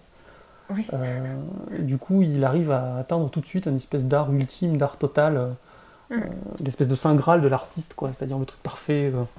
et justement parce qu'il sait que de toute façon, personne ne le verra, donc il, il a justifié de rien. Et ouais, c'est marrant, c'est, c'est- c'est raconté évidemment beaucoup mieux par Paul Auster. Mais ouais, oui, ça, avec plus de, de longueur, ouais, ouais, mais carrément. forcément, qu'en en 30 secondes. C'est ça. euh, oui. Ouais, ouais c'est marrant. Après, en plus, c'est une question que je trouve intéressante, le côté, euh, est-ce que l'art, euh, c'est vraiment mieux, tu vois, genre... euh, Enfin, l'art, ça peut être autant un truc de recherche personnelle qu'un truc de communication et tout. Et en fait, euh, c'est toujours euh, définir les, les limites de qu'est-ce que toi tu veux, qu'est-ce que c'est que tu cherches. euh. Et, et c'est vraiment cool. Enfin, c'est une tellement vaste question euh, qu'il n'y a pas une bonne ou une mauvaise réponse, mais juste des réponses de, de circonstances en fonction de, de la personne qui se la pose, quoi. C'est vraiment chouette, euh, carte siffle, j'adore. J'adore le style. Ouais, ouais, ouais. Et puis même euh, le jeu, le, le gameplay, il est juste euh, aux, petits oignons, donc euh, tu t'amuses très bien. euh. la difficulté, elle est croissante, enfin, parfait, quoi. Je trouve que dans la façon dont ça bouge, bon, après, euh, ça reste un jeu vidéo et il y a des contraintes de prod et tout, Mhm, mais euh, c'est presque trop fluide en fait. Euh, toutes les translations euh, à 60 Ouais. images secondes et tout, c'est presque dommage. Tu aurais envie que ça soit un peu saccadé, tu vois, où tu sens que qu'il y a de la Ouais, matière, quoi. Je pense que après, c'est euh, quand tu joues sur téléphone, euh, tout de suite, dès que ça saccade un peu, euh, t'as plus les- l'impression que c'est ton téléphone qui, qui ça. rame. C'est Et ça. du coup, c'est vrai que sur le ressenti, bah, c'est aussi le- la question du format, du, du- Mmh, pas du format, bien mais sûr, du, du support, média. Ouais, du support, merci. je trouve plus. Mais Ouais, puis dans un. Mm. Dans Et le dialogue entre. Peut-être que, peut-être que sur le PC, justement, ça rendrait mieux, comme tu dis, un peu. Un peu saccadé. Ouais. Dans le dialogue entre l'artiste et puis le, le- le développeur, qui, les deux développeurs sont souvent plus ingénieurs et ils ont quand même l'objectif de la performance. Ça, ça doit pas être simple de faire comprendre à un dev que oui, je, oui, je veux un truc saccadé, ouais. Non, je m'en fous. Non, c'est normal, ça me plaît. C'est normal, c'est vraiment le but. Je t'assure que ça rendra bien après. Ça, c'est ce sera- ça. Ce sera pas vu comme une, euh, un- un- une faiblesse de ta part. Promis. Après, tu te retrouves avec une étoile sur l'App Store parce que les gens disent que c'est saccadé. Ouais. Ouais. Ouais, puis en plus, c'est vrai qu'un jeu saccadé, pour le coup, si t'as déjà un téléphone qui est pas fifou Ouais. terrible, peut-être Mhm. que, que justement ça risque de rendre euh, vachement pire et tout. Et peut-être d'ailleurs qu'il y a des téléphones finalement sur lesquels ça rend ce côté un peu saccadé et tout. Mm. et que ça lui donne une patte euh, qui est différente encore. Un peu expressionniste. Ça, ça doit être vraiment dur de coder euh, pour téléphone, sachant qu'il y en a un milliard de différents. Enfin, Ouais, j'exagère, mais ouais. pas, pas tant que Ouais. ça, quoi. Chaque, euh, chaque OS va être un peu différente. euh, chaque version d'OS, évidemment, aussi. C'est horrible. C'est facile à résumer, c'est horrible. C'est marrant. euh, par- euh, ma femme, elle supporte pas de voir tous ces films au cinéma là, qui sont en 60, en 90 Hz et tout. Mhm. Elle appelle ça les films Louis la Brocante. Parce C'est-à-dire. que tout euh, a l'air accéléré. euh. Bah en fait, Enfin, euh, ouais, t'as pas mal de, de séries télé euh, françaises qui sont tournées en vidéo. Et donc, euh, c'est pas du 24 images secondes, quoi. C'est pas du. Ça va être du, tout de suite du 60 et tout. Et il y a ce côté un peu cheap, quoi. Et c'est vrai que, mine de rien, quand t'es en 24 images secondes, tu perçois beaucoup moins de détails, en fait. Et c'est un peu l'effet. euh, merde, la boîte, de, la boîte du mouton de Saint-Exupéry, quoi. Tu vois pas le mouton, il est dans la boîte, et du coup, tu l'imagines comme tu veux. Et Ouais. t'as le cerveau qui va combler les trous et qui Bah, va les combler à ta façon, truc, quoi. euh, ouais, dans un truc d'horreur, c'est tellement, tellement. Mm. Et c'est tellement, tellement commun que, genre, les gens qui font les films, ils aient envie de montrer le monstre. Mm, c'est Et t'es genre, non, pourquoi tu me le montres? J'ai plus peur Et ça, c'est. bah, D'ailleurs, dans le genre film d'horreur euh, qui fait ça, moi, je- parle encore alors qu'on est déjà à deux heures. On devra Oups. peut-être. euh, On va finir sur les films d'horreur. Voilà. Ouais, ouais. Ah, dans le genre, du coup, euh, film d'horreur qui, qui joue sur le fait de pas d'avoir un monstre que tu vois pas, il y a It Follows, qui est, euh, qui est un peu fun. euh. Alors justement, je suis en train de jouer à Fez sur la Switch, et qui Ouais. est ressorti sur la Switch, et c'est le Disaster Peace, le musicien de Fez, qui est aussi le musicien de It Follows. D'accord. Ouais, It Follows, Oh c'est génial. hein. Ouais, ouais. Et Fez aussi, hein. Oui, totalement. Oui. Et dans le, dans même délire aussi de films qui montrent pas le monstre, ou qui montrent très peu, Mm. il y a euh, euh, le film de Carpenter, euh, The Thing. La Ouais. chose. Parce qu'en fait, le monstre, ouais. il prend plein de formes différentes et tu sais jamais vraiment à quoi Ah il oui. ressemble en fait. Ce film, il est incroyable. Ouais. Et dans le même délire aussi. Même si après tu le vois euh, quand même, euh, même si, enfin tu le vois et justement euh, tout le truc qui est cool avec euh, Carpenter, c'est les effets à pâte Ouais, à bien sûr, le c'est truc tout le super make-up de l'époque, les maquettes et tout. Ouais, mais en fait, le, le Ouais. monstre, il a jamais la même forme, il va jamais se manifester de la même oui, façon. Donc, du coup, tu sais pas à quoi il ressemble vraiment, tu vois. Et c'est Tu trop restes dans ta paranoïa. Et dans le Mm, même délire aussi, c'est un fi- bah, le film m'a marqué, je l'ai vu relativement tard. Mais en fait, je pense que c'est le, le seul que j'aime de toute la série, c'est le premier Alien. Qui est vraiment en huis clos dans le vaisseau. Il y a une bestiole qui se trimballe, tu sais pas trop à quoi elle ressemble. Après, ils évitaient trop de le montrer parce qu'à l'époque, euh, les, les- le, le- le- Oui, oui, les... comment dire, le costume et tout, c'était un peu, un peu cheap et c'était un peu. euh, voilà, c'était pas ouf. Mais du coup, ils ont joué là-dessus et en fait, t'as vraiment une, une tension qui est énorme et du coup, tu l'imagines, le- la bestiole, et tu sais pas trop quoi elle ressemble non plus. Enfin, ils jouent vraiment là-dessus. Et, euh, et c'est un, film qui, qui, qui correspond vra- vraiment à ce truc-là, quoi. C'est vrai, quand t'as des films comme mode, euh, ouais, il y a un monstre, regardez, il arrive, il arrive, il est là, il est là. Je me dis, putain, en fait, il- ouais, d'accord, super, génial. T'as tout gâché, là. Ouais. Et, euh, Mais du coup, euh, enfin sauf si bien sûr c'est à but d'être un peu rigolo, nanardesque, auquel cas euh, c'est très bien de montrer le monstre. Ouais, bien sûr, mais il y a des trucs, tu devrais pas les, tu devrais pas les montrer, quoi. Ouais, pour- il y, a des- il y a des blockbusters euh, de films d'horreur qui ont, qui ont pu sortir récemment et euh, c'est vrai que bah, je préfère aller chercher des films indés euh, qui n'ont pas de moyens ou des fois tu as un jeu d'acteurs qui va être bah, bah, un peu moindre, tu as des cadrages qui vont être peut-être un peu plus classiques, Ouais. etc. Mais euh, genre par exemple il y a un film qui s'appelle In Absentia qui est un film euh, horrifique, du coup c'est pas un film d'horreur qui fait peur et boue et tout ça, mais qui est un film horrifique assez euh, pesant avec une ambiance euh, justement parce que bah, ils se permettent euh, pas de faire trop de choses parce que euh, parce qu'il n'y a pas beaucoup de De budget. euh, d'ailleurs j'ai ouais c'est ça Ouais, du coup, c'est une énorme Pas contrainte, budget, mais du coup, ils jouent là-dessus et au final, ça fait encore un truc euh, plus ouf, quoi. et même du coup de le genre créativité et compagnie bah, dans les euh, après euh, les jeux indés et les game jam il y a aussi les les films euh, les short movies et les Ah oui. euh, il y a pas longtemps là j'avais pris un un pass euh, vu que bah on fait des trucs online hein, en ce moment un pass pour voir des, des, des short movies euh, euh, c'était dans le thème fait par des femmes donc c'était vraiment un thème voilà hein, il n'y avait pas de thème hyper moi j'avais pris pour voir un film précis qui était un film tranche de vie mais en fait il y en avait un autre film un, peu horreur un peu et qui était super cool parce qu'il montre que dalle et qui se passe en plus dans le fin fond du Maroc et qui est aussi un point de vue pareil encore une fois qui change vraiment des points de vue qu'on a l'habitude de voir bah, qui, qui sont les plus euh, communs hein, dans la pop culture parce qu'ils sont le plus faciles à, à partager Mhm. et, euh, et c'est trop cool enfin voilà le, le monde de l'indé euh, finalement que ce soit le jeu vidéo euh, film euh, Et ouais, il y a de la ressource, mon pote. Ouais, la créativité indé, là, tu, tu prends ta pelle, tu creuses et tu vas trouver. Ouais. On finira là-dessus sur le vive l'indé. et que ça, Voilà, que ça ça. continue pour toujours. Voilà. Oui Vive les game jams, vive les petits projets, vive l'indé. Ah, grave. Bah, J'espère qu'un jour on fera une game jam tous ensemble, du coup. Ce serait chouette. Ouais, c'est clair. Ça serait Ouais, chouette. C'est Carrément. vraiment cool. Quand il y aura plus le Covid, là, on sera tous vaccinés. Ouais. Allez, on y on croit. pourra se tous Moi j'ai eu ma première dose et la deuxième c'est le 22. Ah, cool. Ah ouais. Ouais, moi aussi, ça j'ai eu- avance. j'ai eu la première euh, hier. Yes. Bah, moi, Ah bah oui, tu disais. moi, la première est dans Ouais, ouais, 20 ça- jours. Bah, Bientôt, bientôt. Allez, Cool. bientôt. Incroyable. Vaccinez-vous, les gens, c'est sera tous important. vaccinés. Mhm. C'est important, ne serait-ce que pour protéger les gens qui peuvent pas se faire vacciner C'est ça. pour cause d'allergie ou quoi que ce soit. Mm. Allez. Bon, bah voilà, en fait, le fin Bon, mot, eh ça ben. sera le vaccin. Vaccinez-vous. Oui, c'est ça. Voilà, ça fait plus d'un mois qu'on n'a pas sorti d'Art Talk. On sort le message du moment. Allez, vas-y. Non, mais euh, oui, c'est Oui. important. Bon, on va terminer là-dessus, sinon on terminera jamais. Oui, tout à fait. Voilà. Et ben en tout cas, merci beaucoup François, c'était vraiment chouette. Bah, merci Ouais. à vous. Trop cool ton intervention, d'être découvert plein de trucs. Moi tant mieux. Ouais. Et euh, c'est vrai qu'on n'a pas beaucoup eu euh, du tout euh, ce type de un peu de profil euh, qui est pas euh, que du coup euh, sur l'aspect graphique, mais aussi sur tout le côté euh, technologie, comment euh, Mm.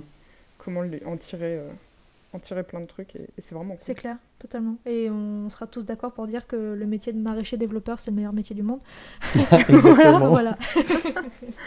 c'est vraiment très cool. clair.